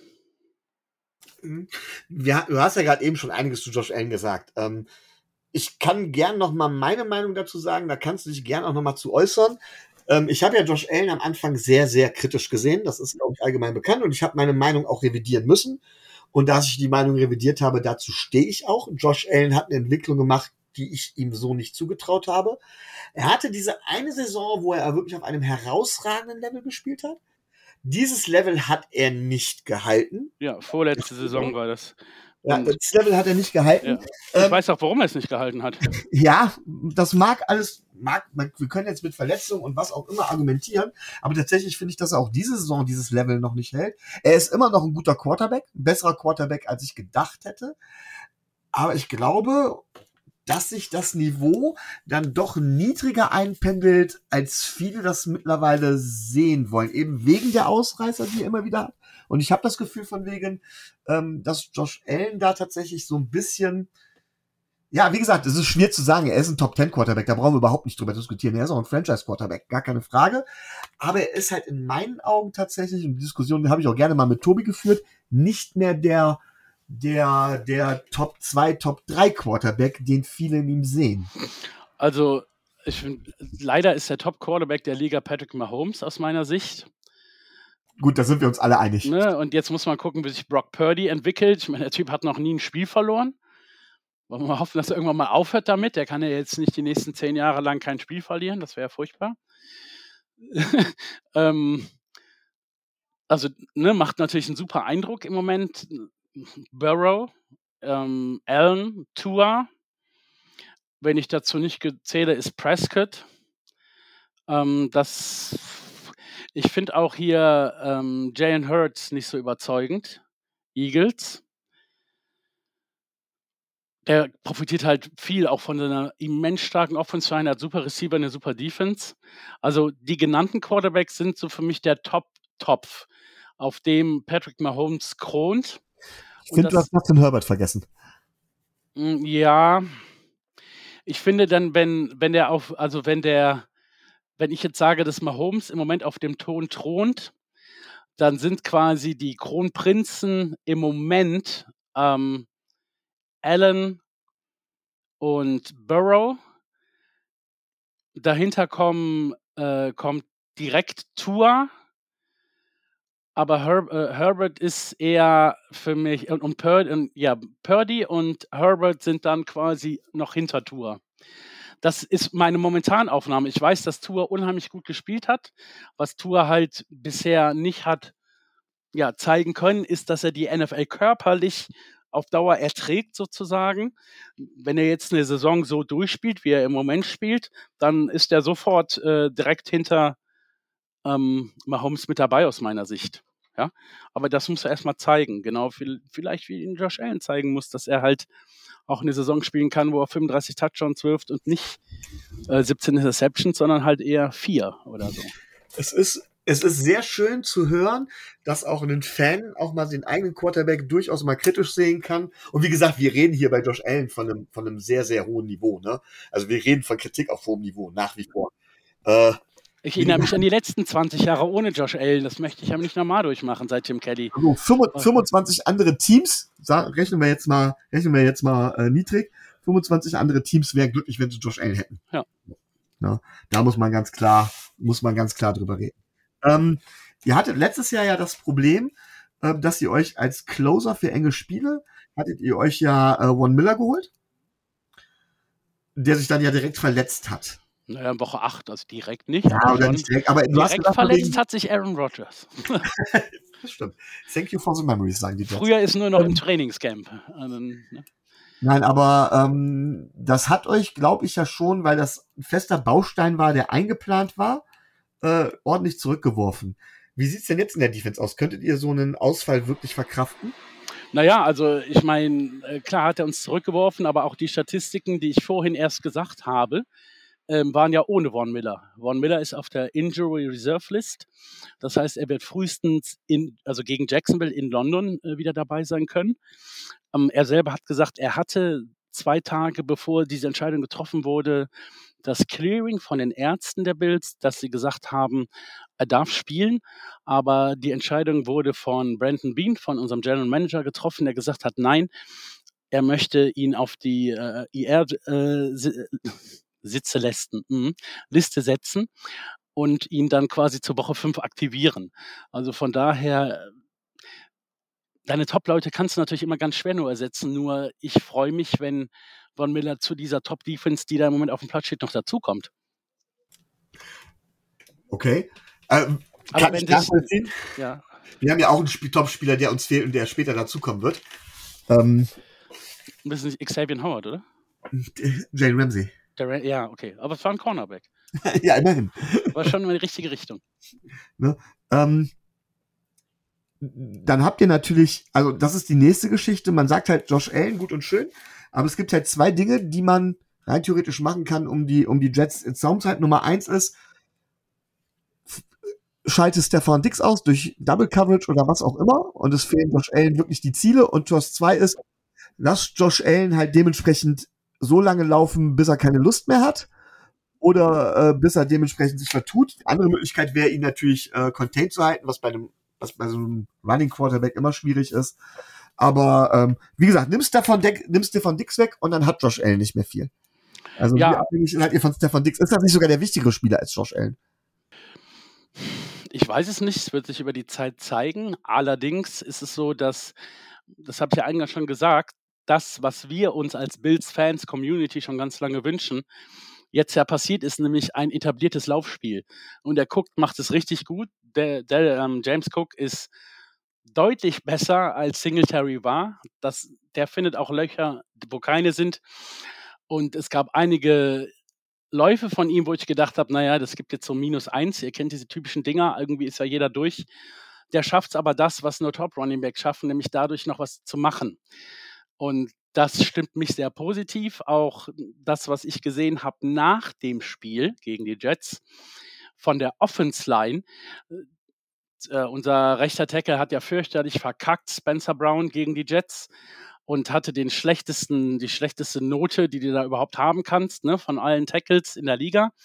Ähm, von welcher Seite sind diese nochmal? Der, bei uns schreibt der Tommy das immer. Ich vergesse. immer. Ja, genau. Und er war mit bei den, also gegen die Raiders war, hatte er die beste Note von allen und war auch bei den Top 3 mit dabei jetzt äh, beim letzten Spiel und hat halt auch nicht gegen unwichtige Leute da gespielt, nämlich Max Crosby und gegen, na, wie heißt die 99 noch von Washington Young? Der, Äh, ja, genau. Ne? Der, also beides richtig starke Liner. Hat natürlich auch was mit dem Spielplan mit zu tun. Female 21 Personnel, ähm, entweder Knox oder Dalton Kincaid auf die Seite dazu. Ähm, entweder da mit ausgeholfen oder er hat es halt dann alleine gelöst, weil letztendlich das Laufspiel plötzlich funktioniert. Und das ist, glaube ich, was, was eine Riesenlast von Josh Allen nimmt, ein funktionierendes Laufspiel. Weil dann hat er ein, ne, ihr wisst, was das bedeutet. Brauche ich euch nicht erklären. Ne, funktionierendes Laufspiel, funktionieren die Pässe, funktionieren die Pässe, funktionieren die Läufe. So ganz einfach ist es mal am Ende des Tages. Und das haben wir ja, glaube ich, das erste Mal, seitdem wir Josh Allen haben, dass wir einen Runway haben mit der Qualität von James Cook. Aber du hast die O-Line gerade eben angesprochen. Ja. Letzte Saison muss man ja ganz klar sagen, äh, ihr wart ja, letzte Saison wart ihr sowas wie Super Bowl-Favorit. Ja. Lange Zeit. Und so ein bisschen, das hat man auch schon im Spiel gegen uns gesehen und so weiter, da kann Josh, Verletzung von Josh Allen hin oder her, war die O-Line tatsächlich der Schwachpunkt. Habt ihr das tendenziell jetzt gefixt? Ja. Wirklich durch, durch, äh, durch, dadurch, dass ihr mit zwei Titans spielt? Oder? Naja, also das ist ja ein Spielsystem. Ne? Aber let letztendlich, wenn du dir die O-Line anguckst, ich meine, Mitch Morse ist der Center, der Center ist geblieben. Ne? Und äh, dann auf den Tackles Dean Dawkins, ähm, links und rechts ist halt Spencer Brown. Die beiden sind auch geblieben. Beide Guards sind neu. Äh, links Conor McGovern, vorher Dallas Cowboys und unser Erstrunden-Pick Osiris Torrance, der das richtig gut macht für einen Rookie. Und mit diesen beiden neuen Guards und einem 21-Personal ist die Antwort ja. Die O-Line hat sich deutlich verbessert. A, durch Spielsystem, aber das, wie sie es jetzt machen, klappt halt auch viel besser zusammen mit diesen beiden neuen Guards.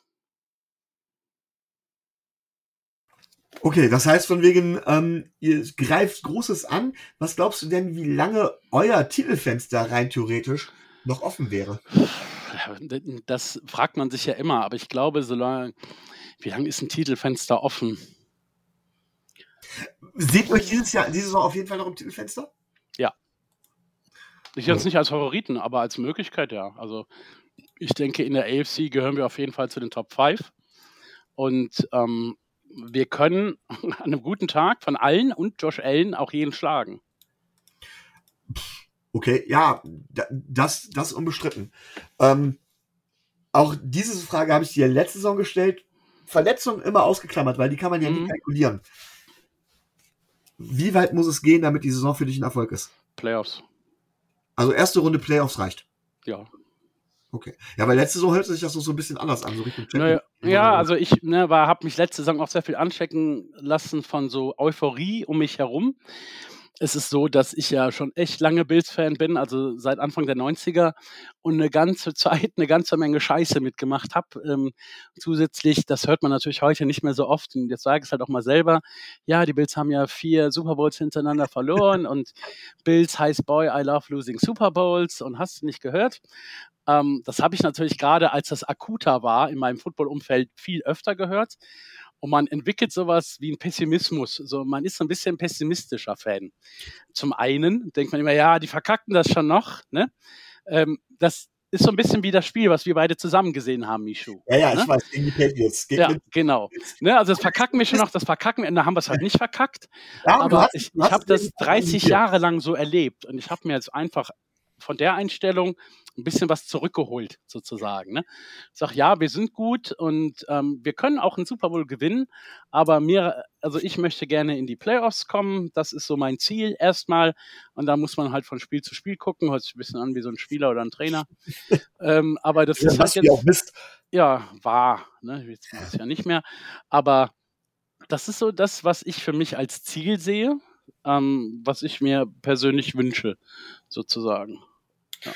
Vielleicht, vielleicht zur Erklärung für alle, äh, ich weiß gar nicht, ob ich es hier mal erzählt habe, ich war bei David eingeladen, der bei mir relativ, in Anführungszeichen, wir wohnen ja in derselben Stadt und ähm, die, äh, die Buffalo Bills haben gegen die New England Patriots gespielt ähm, und jetzt, jetzt, jetzt komme ich doch tatsächlich nicht auf den Namen des Quarterbacks. Früher Carolina Panthers, äh, Paradiesvogel. Cam Running- Newton. Ja, genau, Cam Newton, Dankeschön. Hat bei den Patriots gespielt und äh, eigentlich hatten, hat, hatte Buffalo das Spiel ziemlich kontrolliert, aber haben sich auch einlullen lassen und dann fingen halt die Patriots an und, und du, David hat es vorher gesagt, er sagte von wegen, so, und wir lassen uns einlullen und jetzt kommen die an, machen ein Quarterback nach dem anderen über Cam Newton und schi- schießen am Ende, sch- schaffen am Ende den Touchdown oder schießen so einen Game-Winning Field Goal. Und es war tatsächlich kurz davor, es war glaube ich sogar Force and Inches, da ist Ja. dann ganz knapp gestoppt worden. Da hast du auch ganz schön gezittert. Aber ich muss immer noch sagen, was mir an dem Abend am meisten in Erinnerung geblieben sind, sind die hervorragenden Spare Spare Ribs, die du mir zu ärgern. Da danke ich auch immer noch für. Und meine Freundin auch, der ich ja welche mitbringen durfte. Und am Sonntag habe ich hier Rips St. Louis Cut. Das wird ein Spaß. Ach. Ja, äh, ich weiß nicht, ob wir schon, ähm, ob ich schon Fragen zu den, zu den, zu den, zu den Dolphins stellen soll. Aber da wäre tatsächlich meine erste Frage, vor welcher unserer offensiven Waffen hast du denn, also ich glaube, du respektierst alle Spieler, dafür kenne ich dich gut Natürlich. genug. Aber vor welcher offensive Waffe hast du denn, ich will nicht sagen Angst, aber Am meisten Respekt. Ja, Und, ne, wir haben das ja früher gemacht. Nimm einen Spieler vom Gegner. Wen willst du? Ne? das hätten wir, würden wir heute auch noch tun. Ja, dann ist der, also ich kann dann die Antwort jetzt für beide geben. Tyreek Hill. Wegen dem Speed? Ja, klar, wegen dem Speed. Ich meine, ähm, ganz klar, ich habe mir das, das Spiel gegen Denver, habe ich tatsächlich heute noch mal so ein bisschen geguckt von euch. Man, ich habe, wenn ich Football gucke, gucke ich halt klar das Bildspiel und nebenan läuft halt immer Red Zone. Ne? Das heißt, du guckst rüber, wenn da irgendwas passiert oder wenn halt Werbung ist bei deinem Spiel. Und das war, gab ja genug Touchdowns, ähm, die man so hat mitbekommen können. Ne, von äh, Miami gegen Denver. Ich habe danach auch noch so ein witziges Reel gesehen, wo irgendwie Denver quasi interviewt wurde, einen Tag später, und plötzlich so eine Einblendung kam, ähm, Touchdown Miami. Ne, was war denn das? Ja, die scoren immer noch. ne, Ja. das, das war richtig lustig. Ähm, ich meine, ich habe es deswegen sogar gespeichert. Ich schicke euch das nochmal. Könnt ihr es ja vielleicht in eure Gruppe mal stellen. Könnt die, die Menschen da draußen das auch anhören oder ansehen Gerne, gerne. und beides. Ähm, ich habe den Faden verloren. Wo wollten wir gerade hin? Vor welchem Spieler Ja, du genau. den meisten Respekt hast? Ähm, ich glaube nicht, dass die Bills Defense einem Tyreek Hill äh, so viel Platz einräumen wird. Das kann ich mir einfach nicht vorstellen, auch wenn er schnell ist. Aber es gab ja ein Play, wo er einen Touchdown draus gemacht hat, da war im Umkreis von 10 Yards kein Mensch, wenn das mal reicht. Also auf allen Linien, die man auf dem Bildschirm sehen konnte, war nur Tyreek Hill und der Ball zu sehen, als er den Ball fing. Ich weiß nicht, wo sie da alle waren. Ich halte Denver tatsächlich auch für die schlechteste Defense der ganzen Liga. Und trotzdem ist Tyreek Hill, war er ja auch schon in Kansas City. ähm, ein total wichtiger Spieler und ist halt mit seinem Speed einfach äh, ganz, ganz schwer nur zu, in Schach zu halten. Kontrollieren kannst du den ja gar nicht. Du kannst ihn in Schach halten irgendwo. Kontroll kontrollieren kannst du ihn nicht. Und deswegen Tyreek Hill für beides. Ja, ich glaube, das sollten auch erstmal meine Fragen gewesen sein. Dann gebe ich jetzt hier direkt mal Rico weiter. Alles klar, gibt's ja nicht. Ähm, ich habe gerade tatsächlich noch äh, so ein bisschen überlegt, so was ist mir so aus den letzten Spielen noch hängen geblieben. Ich hoffe einfach, dass Matt Milano seine Finger nach den Plays bei sich behält. Dass äh, ich, äh, wenn ich ein Problem mit einem Spieler habe bei dem Business, ist es tatsächlich Matt Milano. Der mag zwar hart spielen, aber ah, für, ich glaube, der ist richtig, richtig beliebt bei den Bills. Ähm, und das vermutlich auch zu Recht, aber ah, der soll seine Finger einfach nach den, nach den Plays bei sich behalten. Das Gameplay ist dann vorbei. Da muss man keinen mehr schubsen. Ja, das äh, wünsche ich mir einfach für das Spiel.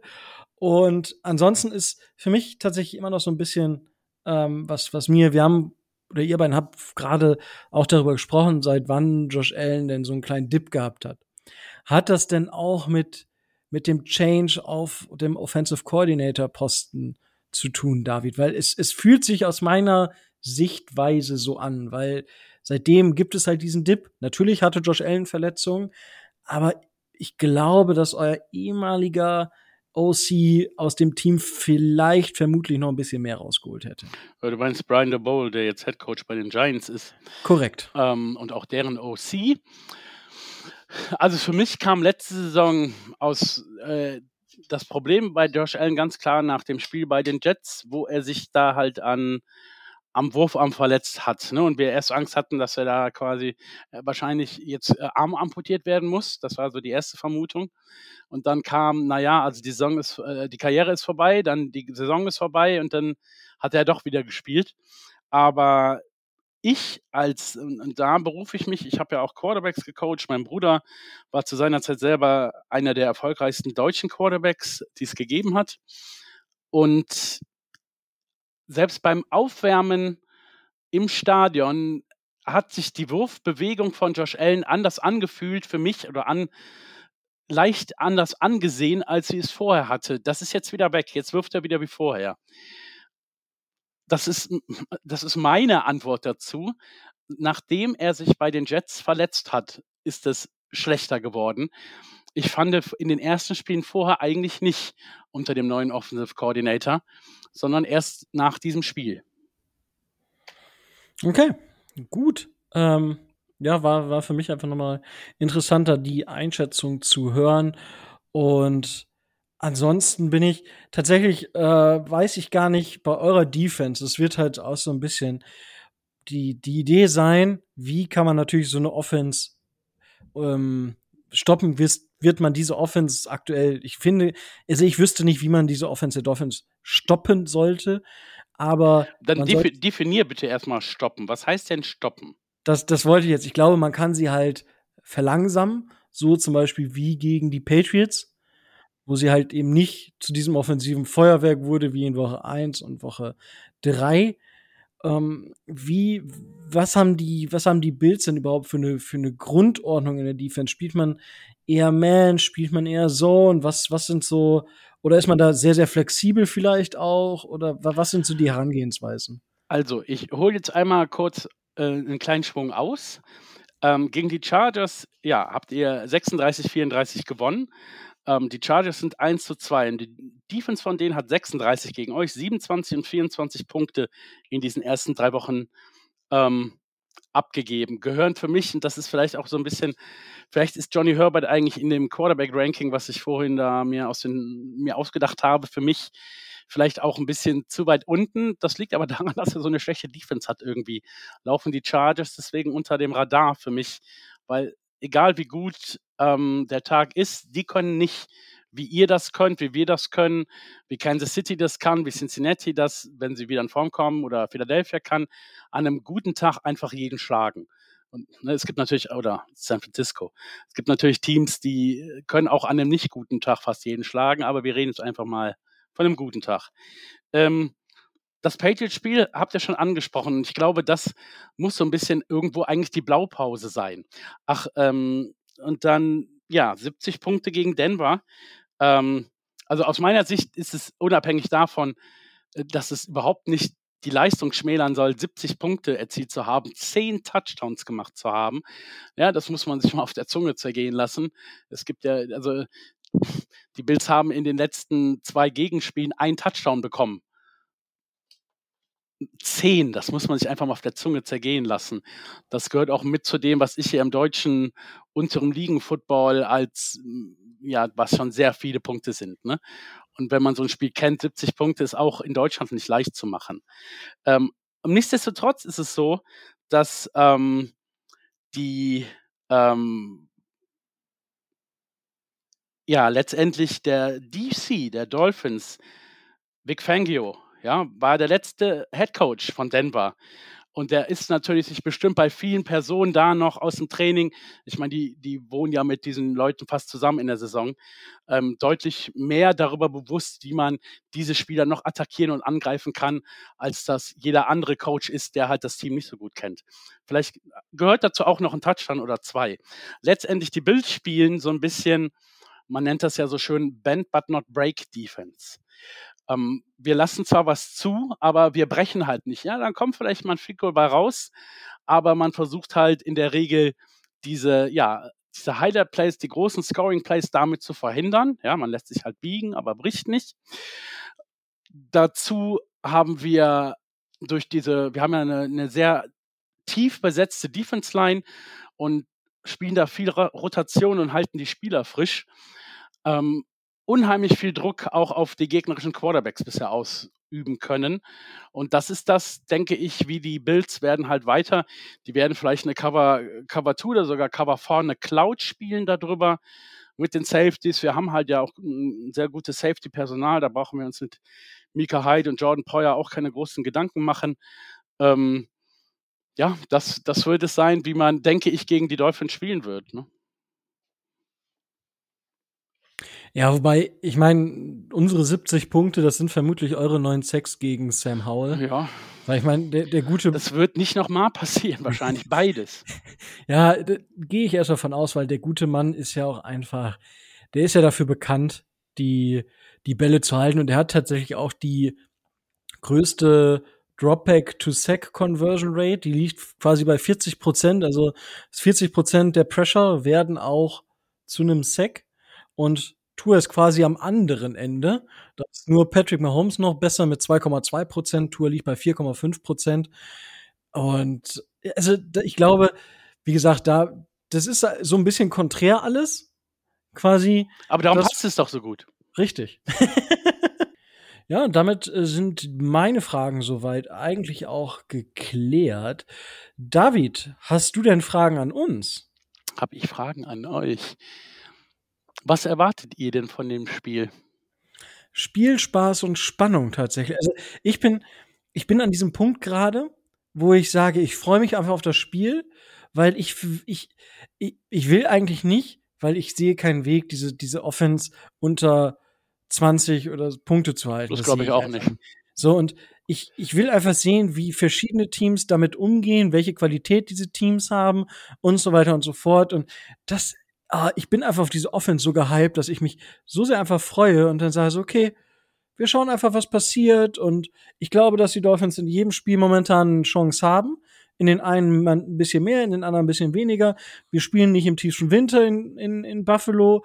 Das ist. Das macht, äh, das finde ich nicht schlimm, weil wir spielen deswegen nicht im 40 äh, Grad Schwitze-Atmosphäre in Miami, von daher. Aber, es sind ja, glaube ich, auch 73 Fahrenheit. Ich weiß gar nicht, wie viel das. Ja, also als Denver da gespielt hat, die standen wieder über 100 äh, Grad Fahrenheit in der Sonne. Die, haben, die, die haben aber immerhin orangene Jerseys und nicht dunkle. Das, das geht dann noch. Aber ja, das, das stimmt schon.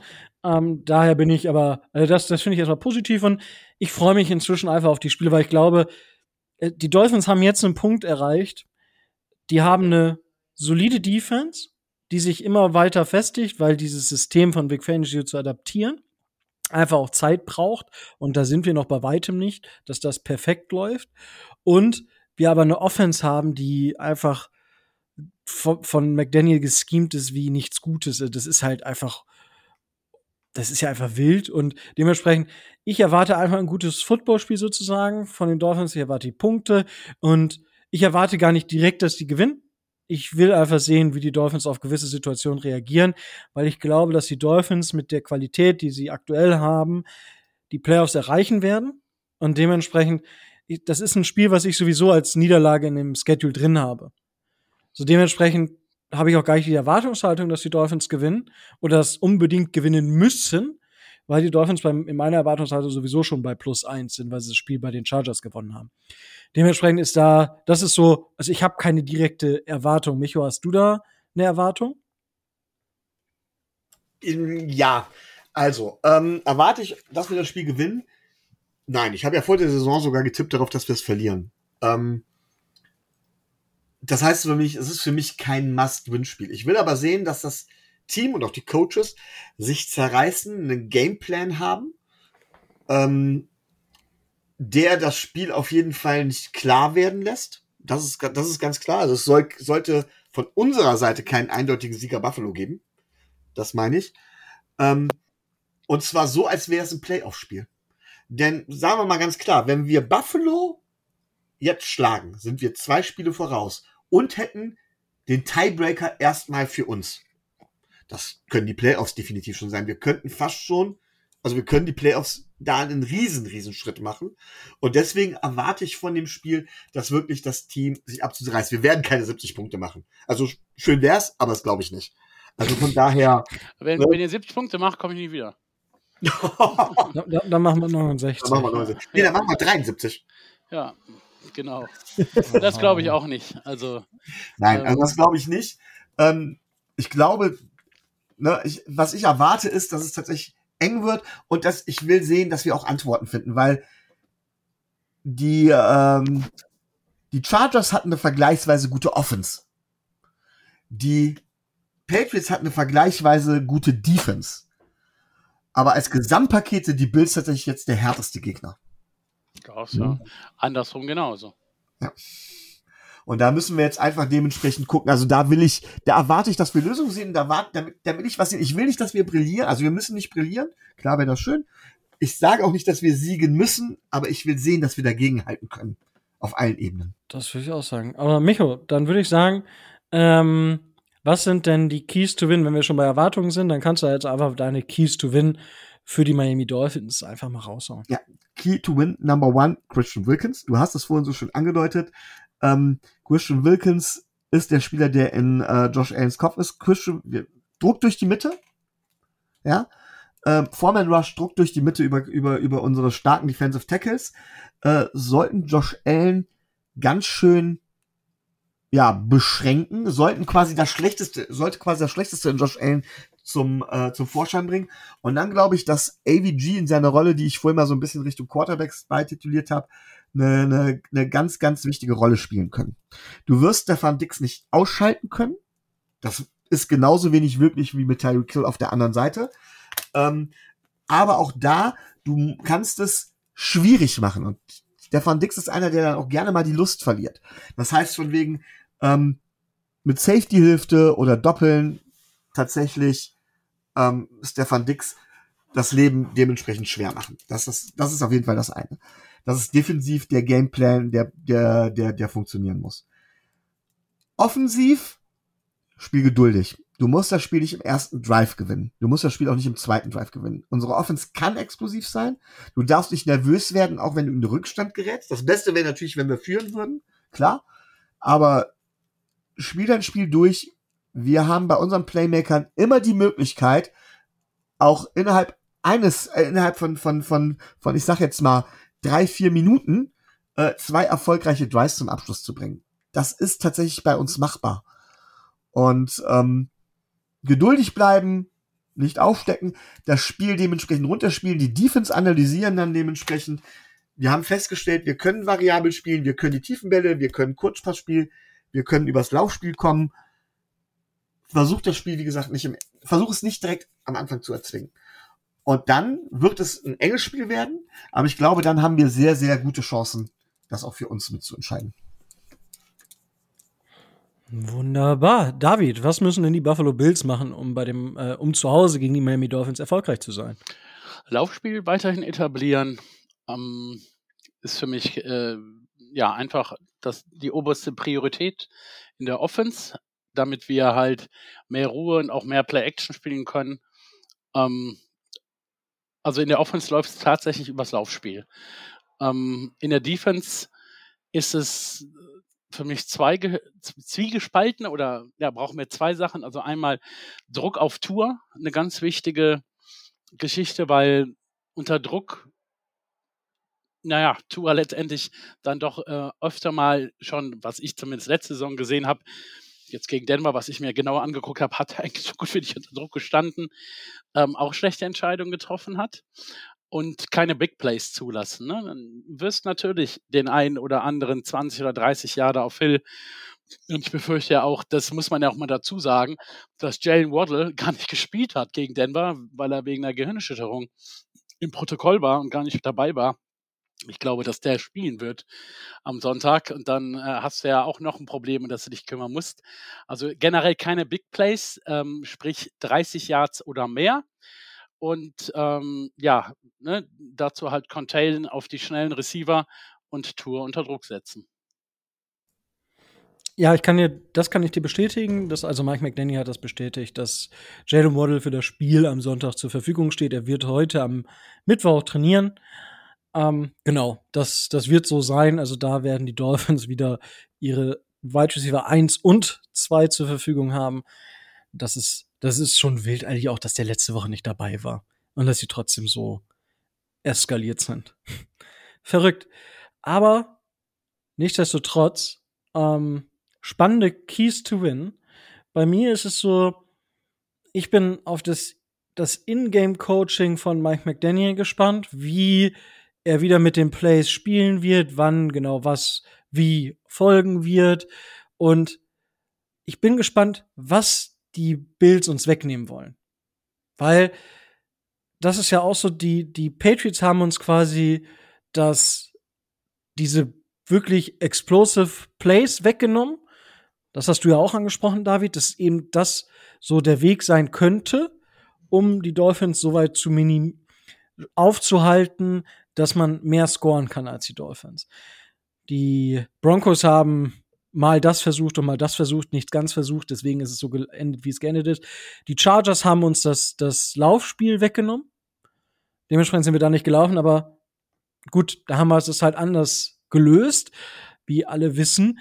Und da bin ich gespannt, wie Mike McDaniel dann auf die Gefahr hin reagiert, die, die dort ist.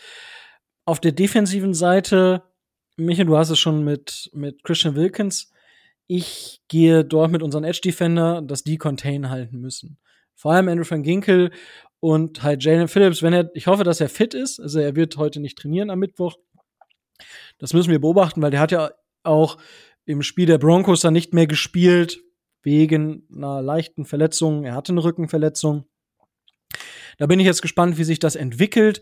Insgesamt glaube ich aber, dass das sehr gut funktionieren kann und dass die Endo van Ginkel und auch Jalen Phillips Contain halten können. Und das müssen sie auch, um eben Josh Allen auch dort eine Ebene des Spiels wegzunehmen. Der kann zwar immer noch werfen, aber wenn du ihn nicht laufen lässt, dann ist das zumindest etwas und dann muss er halt andere Lösungen finden. Und die muss er dann erstmal finden. Und das ist dann halt, du musst kontinuierlich diese Denkaufgaben, weil das ermüdet auch unheimlich, wenn es eben nicht so eine schnelle Lösung gibt. Und das müssen die Dolphins meiner Meinung nach defensiv schaffen. Und ja, da muss man sehen, wo genau es hingeht, was die, wie sich das entwickelt gleich am Anfang des Spiels. Oder halt über die, über, ich sag mal, die, die ersten beiden Viertel und dann muss halt eh was anderes machen. Aber ich bin einfach ultra, ultra hyped ähm, und wie, wie jetzt die versuchen, sich gegenseitig zu neutralisieren, sozusagen. Dann mh, mm, gibt es Snack a Player, David, das hast du ja schon gemacht mit Tyreek Hill. Micho, wen würdest du denn nehmen? Also, ich habe ich habe im Grunde genommen drei Spieler zur Auswahl ich überlege lange hin und her zwischen zwei von den dreien. Ähm, Soll ich einfach welchen sagen? Welchen hast du denn rausgenommen? Ja, ja, entscheid du dich erstmal, Rico. Okay, also ich, ich bin ja, ich habe das letzte Woche gemacht, weil ich es einfach so cool fand und diese Woche denke ich mir, warum nicht, warum nicht wieder? Und es ist für mich eigentlich der, ja, der beste Spieler und wie gesagt, ich habe noch so ein bisschen, ich bin noch nicht ganz wieder auf diesem Josh Allen Hype Train, wo ich letzt vor, vor dem Start von letzter Saison war. Deswegen nehme ich jetzt nicht Josh Allen, sondern ich nehme einfach Stephon Diggs und sag halt, so, das ist hier, ich baue mir jede Woche einfach ein neues Elite Wide Receiver Trio. Ich wollte gerade sagen, äh mit Hill, Waddle und Dix. Letzte Woche waren es Hill, Waddle und Judy.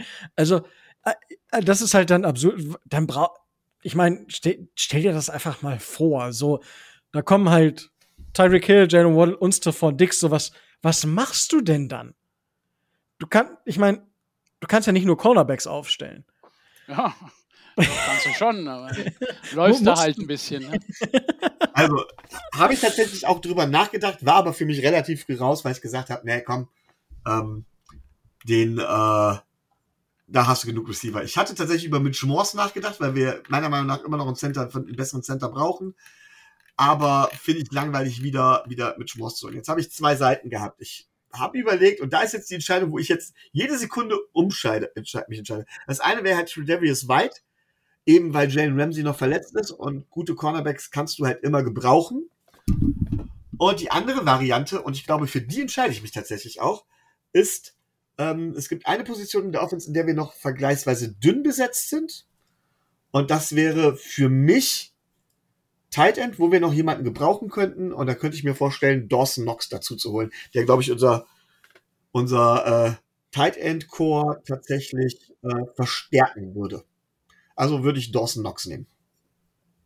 Ja, auch eine, eine interessante Wahl. Ja, da habe ich, stimmt. Dalton Kincaid, da hätte ich auch drüber nachdenken. Ja, den hatte ich auch gewählt, aber ich finde tatsächlich, Stand jetzt, gerade weil, weil Dalton Kincaid noch Rookie ist und man weiß, dass Tight End Rookies gerne Anpassungsprobleme haben, was einfach an der Komplexität der Position liegt. Äh, deswegen tatsächlich eher Dawson Knox. Ich habe mich ja so, so ein bisschen im Nachhinein geärgert, als wir diese mit allen Fanclubs die Draft gemacht haben ähm, ich habe ja hier den, wie heißt der Running Back, den ich gedraftet habe? Ich komme ähm, Brian, ja, Robinson war es, glaube ich, ne? John Robinson. Oder Jamir Gibbs. Ich weiß nicht mehr. Auf jeden Fall habe ich die ganze Zeit hin und her überlegt zwischen dem und Dalton Kincaid. Dann hätte ich jetzt Dalton Kincaid genommen, das wäre echt großes Kino gewesen. Eine Victory Lap nach der anderen gedreht hätte der da. Aber ja, warum nicht? Cool. Ähm, dann haben wir das Snack a Player auch und dann präsentiere ich euch einfach mal die Zahlen kurz zum Spiel selber. Das Spiel findet um, am Sonntag um 19 Uhr deutscher Zeit statt. Die Übertragung, es gibt das Live-Spiel auch bei DAZN. Also ihr könnt es auch im deutschen Kommentar, wenn ihr ein normales DAZN oder ein, ich glaube, ein normales DAZN-Abonnent, äh, Abo ja. habt, dann könnt ihr es schauen. Wenn ihr den Game Pass habt, läuft es eigentlich natürlich Game Pass via DAZN läuft es natürlich ganz normal auch auf dem Game Pass. Die beiden Möglichkeiten habt ihr. Auf der RTL wird es nicht übertragen. Wenn ich jetzt gerade in die Zahlen schaue, dann sind die äh, Buffalo Bills tatsächlich Favorit für das Spiel. 2,5, ne? Ähm, habe ich gesehen ja, heute. Ich, ich habe drei. Also kommt so ein bisschen, denke ich, darauf an, wo man schaut. Ja, aber 2,5 gerundet ist ja drei. Genau. Also der Markt schwankt zwischen 2,5 und 3. Also die Wette wird dann immer 2,5 sein. Ähm, PFF liegt aktuell bei 2,4. Also auch 2,5. Also das ist quasi der Heimvorteil. Ich kann sagen, der Heimvorteil sind drei Punkte in der Regel, ne? Genau, also das ist der Heimvorteil. Auf neutralem Feld wäre es wahrscheinlich ein Point-Even-Game. Ich glaube, das ist auch unter der unter dem, wie die beiden Teams die Saison gespielt haben, ist das, denke ich, auch fair. Und das Over-Under des Spiels, da haben PF, bei PFF liegt es bei 52,5. Der Markt hat da 53,5. Also, ich, da bin ich gespannt auf eure Einschätzung. Und Micho, da ich ja immer den, den Gast oder die Gäste so als zweites nehme, darfst du natürlich anfangen mit dem Spread und dem Over-Under. Also, ich bin ja eigentlich eher pessimistisch und irgendwann müssen wir einen Einbruch haben. Auf der anderen Seite ist das Spiel unheimlich wichtig und vor allen Dingen ist Tobi nicht da, der immer für die Dolphins tippt. Das Spiel ist verdammt eng. Ja. Ich sag, wir gewinnen. Ja. Ich überlege wirklich. Ich sag, wir, über, wir gewinnen mit zwei. Und tatsächlich wird es nicht so punktreich wie gedacht. Ähm, ich setze uns bei unter 50 Punkten an. Okay, also du Also gehst insgesamt. bei den 53,5 sagst du unter. Ich bin drunter, ja. Genau. Wunderbar, David. Ja, also ich äh, setze auf unseren Heimvorteil, auf die Bills Mafia, auf den Krach, den die da machen. Und vielleicht auch so ein bisschen, ähm, das ist natürlich jetzt eine, eine Einschätzung von außen und überhaupt nicht fundiert, ähm, auf so ein bisschen äh, quasi eine vorhandene Cockiness gerade aktuell ähm, in der Offense von Miami, dass sich dann deswegen vielleicht doch schwerer tun könnten, wenn es am Anfang oder zwischendurch mal nicht so funktionieren sollte. Ähm, ich tippe auf einen Sieg der Bills mit drei und ich gehe auf Over. Also ich denke, dass wir irgend sowas wie ein 30-27 oder ein 33-30 sehen werden. Okay. Ähm, ja, ich bin. Ich, wie gesagt, ich gehe einfach nach meinem Prediction von vor der Saison. Und ich lag damit schon einmal falsch, aber gut, das äh, war halt, ich, ich habe nicht damit gerechnet, dass Mike McDaniel so etwas aus dieser Offense macht. Aber ich glaube auch, dass es wird ein High-Scoring-Game. Ich glaube, dass beide Teams über 30 Punkte machen werden. Das, das glaube ich einfach, weil dafür lief beim Spiel der Dolphins gegen die, gegen die Patriots im zwei, in der zweiten Hälfte noch zu viel Unrund, sage ich mal. Das, da hätten wir sonst auch noch easy über 30 Punkte hätten wir eigentlich machen müssen. Aber nichtsdestotrotz, ich glaube, dass die Bills aber am Ende irgendwie mit dem Touchdown und dann, ja, kriegen die Dolphins halt irgendwie den Drive nicht hin oder es ist irgendwie ein Broken Play und mit auslaufender Uhr oder whatsoever gewinnen die Bills das und ich glaube, das wird dann Bills mit vier und ich nehme natürlich das Over, weil ich glaube, es werden auch über 60 Punkte gescored, wenn nicht sogar fast an die 70. Das war jetzt gar nicht beabsichtigt. Aber ja, also ich, wie gesagt, ich glaube, das wird ganz, ganz wild, ganz, ganz groß und ich glaube, das wird ein richtig cooles Footballspiel. Es wird eng und wir können uns, glaube ich, auf sehr, sehr guten Football freuen. Ich glaube, gerade Offensive. Ich glaube, das könnte man schon mal so festhalten. Gut, dann sind wir auch schon am Ende quasi angelangt. Äh, David, ha, äh, Micho, habt ihr noch was? Was Nein. ihr. Also ich habe zumindest nichts. Okay. Ja, dann ich hätte noch zwei Kleinigkeiten. Wer mal Lust hat, ich war unter der Woche bei RTL Radio auch, ähm, beziehungsweise jetzt vor dem letzten Spiel. Das gibt es bei denen in der Mediathek bei RTL Radio, haben wir tatsächlich relativ viel zu Dalton Kincaid gesprochen. Dann möchte ich natürlich eben meine Jungs grüßen von der Bills Mafia Germany und uns allen ein faires, interessantes und ja, tolles Feuerwerksspiel wünschen. Mit immer, ja, jeder, der hier hört, kann sich ja wünschen, wie es ausgeht. Da hat jeder seine eigene Meinung zu. Ja, Haupt, ich sag mal, Hauptsache, wir haben am Ende keine Verletzten. Ich denke, das, Genau. das ist das, was man auf beiden Seiten definitiv sich wünschen kann. Und ja, schön, David, dass du es rund, rund machst, weil ich war ähm, tatsächlich am Montag äh, bei, bei Kutsche auch im RTL NFL Radio und letzte Woche war ich, glaube ich, auch da in der Pre-Game-Show zum Spiel. Also da solltet ihr, das habe ich am Anfang der Folge witzigerweise auch schon gesagt, genau, wenn ihr da noch Sachen zu Dalton Kincaid und zu dem Bild, was man jetzt als Vorbereitung hören kann, ähm, hört da rein, was, was David dazu gesagt hat. Und allgemein ist das von mir auch immer eine Hörempfehlung, das RTL in der Radio. Die machen das wirklich gut. Alle, also die Moderatorinnen, Moderatorinnen, Die Männer und Ähm, Frauen, die da arbeiten. genau. ähm, ja, ma- manchmal, manchmal bin ich, überschlägt sich meine Zunge. Die machen das einfach super. Also ich fühle mich da in den Interviews immer super, super wohl und auch die Leute, die dort von den Fanclubs und von den Fans einfach dabei sind. Das ist immer, ein, immer eine sehr, sehr schöne Sache. Und genauso ist das eine schöne Sache hier. Deswegen, David, wieder mal einfach ganz, ganz großes Dankeschön, dass du dir immer wieder die Zeit nimmst und hier zu Gast bist. Danke dafür. Gerne. Und dann, ihr da draußen, ihr kennt das Spielchen, äh, folgt uns überall, wo ihr uns folgen könnt. Twitter, Facebook hätte ich jetzt fast gesagt. Das, äh, Persönliches nee. Stalking. Ja, halt, stopp. Na, au- auf Twitter bin ich meist aktiv. äh, Instagram bin ich jetzt, habe ich jetzt nicht so den Dolphins. Wenn ihr Instagram Heißt Dolphins es noch Twitter? folgt- Heißt es nicht jetzt X? Ah, ich sag Twitter. Genau, Ja. ich weigere mich auch, das X zu nennen. To to Tobi hat, glaube ich, letzte Woche irgendwas von Traditionalist gesprochen. Find, find dieses Wort schrecklich, aber ähm, Das hat für mich ja. irgendwas von einer Sekte. Irgendwie Ja. tut mir leid. ähm, Twitter, Twitter, ja, also ich sage immer noch Twitter, weil ich finde das X, das X zu nennen, das ist immer so komisch. Ich, ich weil ich habe früher, es gab so ein Spiel Satz mit X, das war wohl nix. Ja, Ich habe noch eine letzte wichtige Frage. Das interessiert bestimmt auch alle brennend, die da draußen zuhören. ja, Was haltet ihr von diesen neuen Helmmodellen? Das ist äh, ein Rydell zum Beispiel hier Sieg Elliott trägt, denn da ist oben letztendlich kein Face Mask mehr. Ne? Das ist, sitzt nur noch vorm Gesicht. Ich finde, das sieht so komisch aus. Auch da bin ich Traditionalist. Vor allen Dingen habe ich irgendwie dann Habt immer ihr das gesehen? Stabilität. Ja, ich kenne die. Ich habe also vom Sehen her. Ich habe Zweifel vom Sehen her habe ich Zweifel an der Stabilität.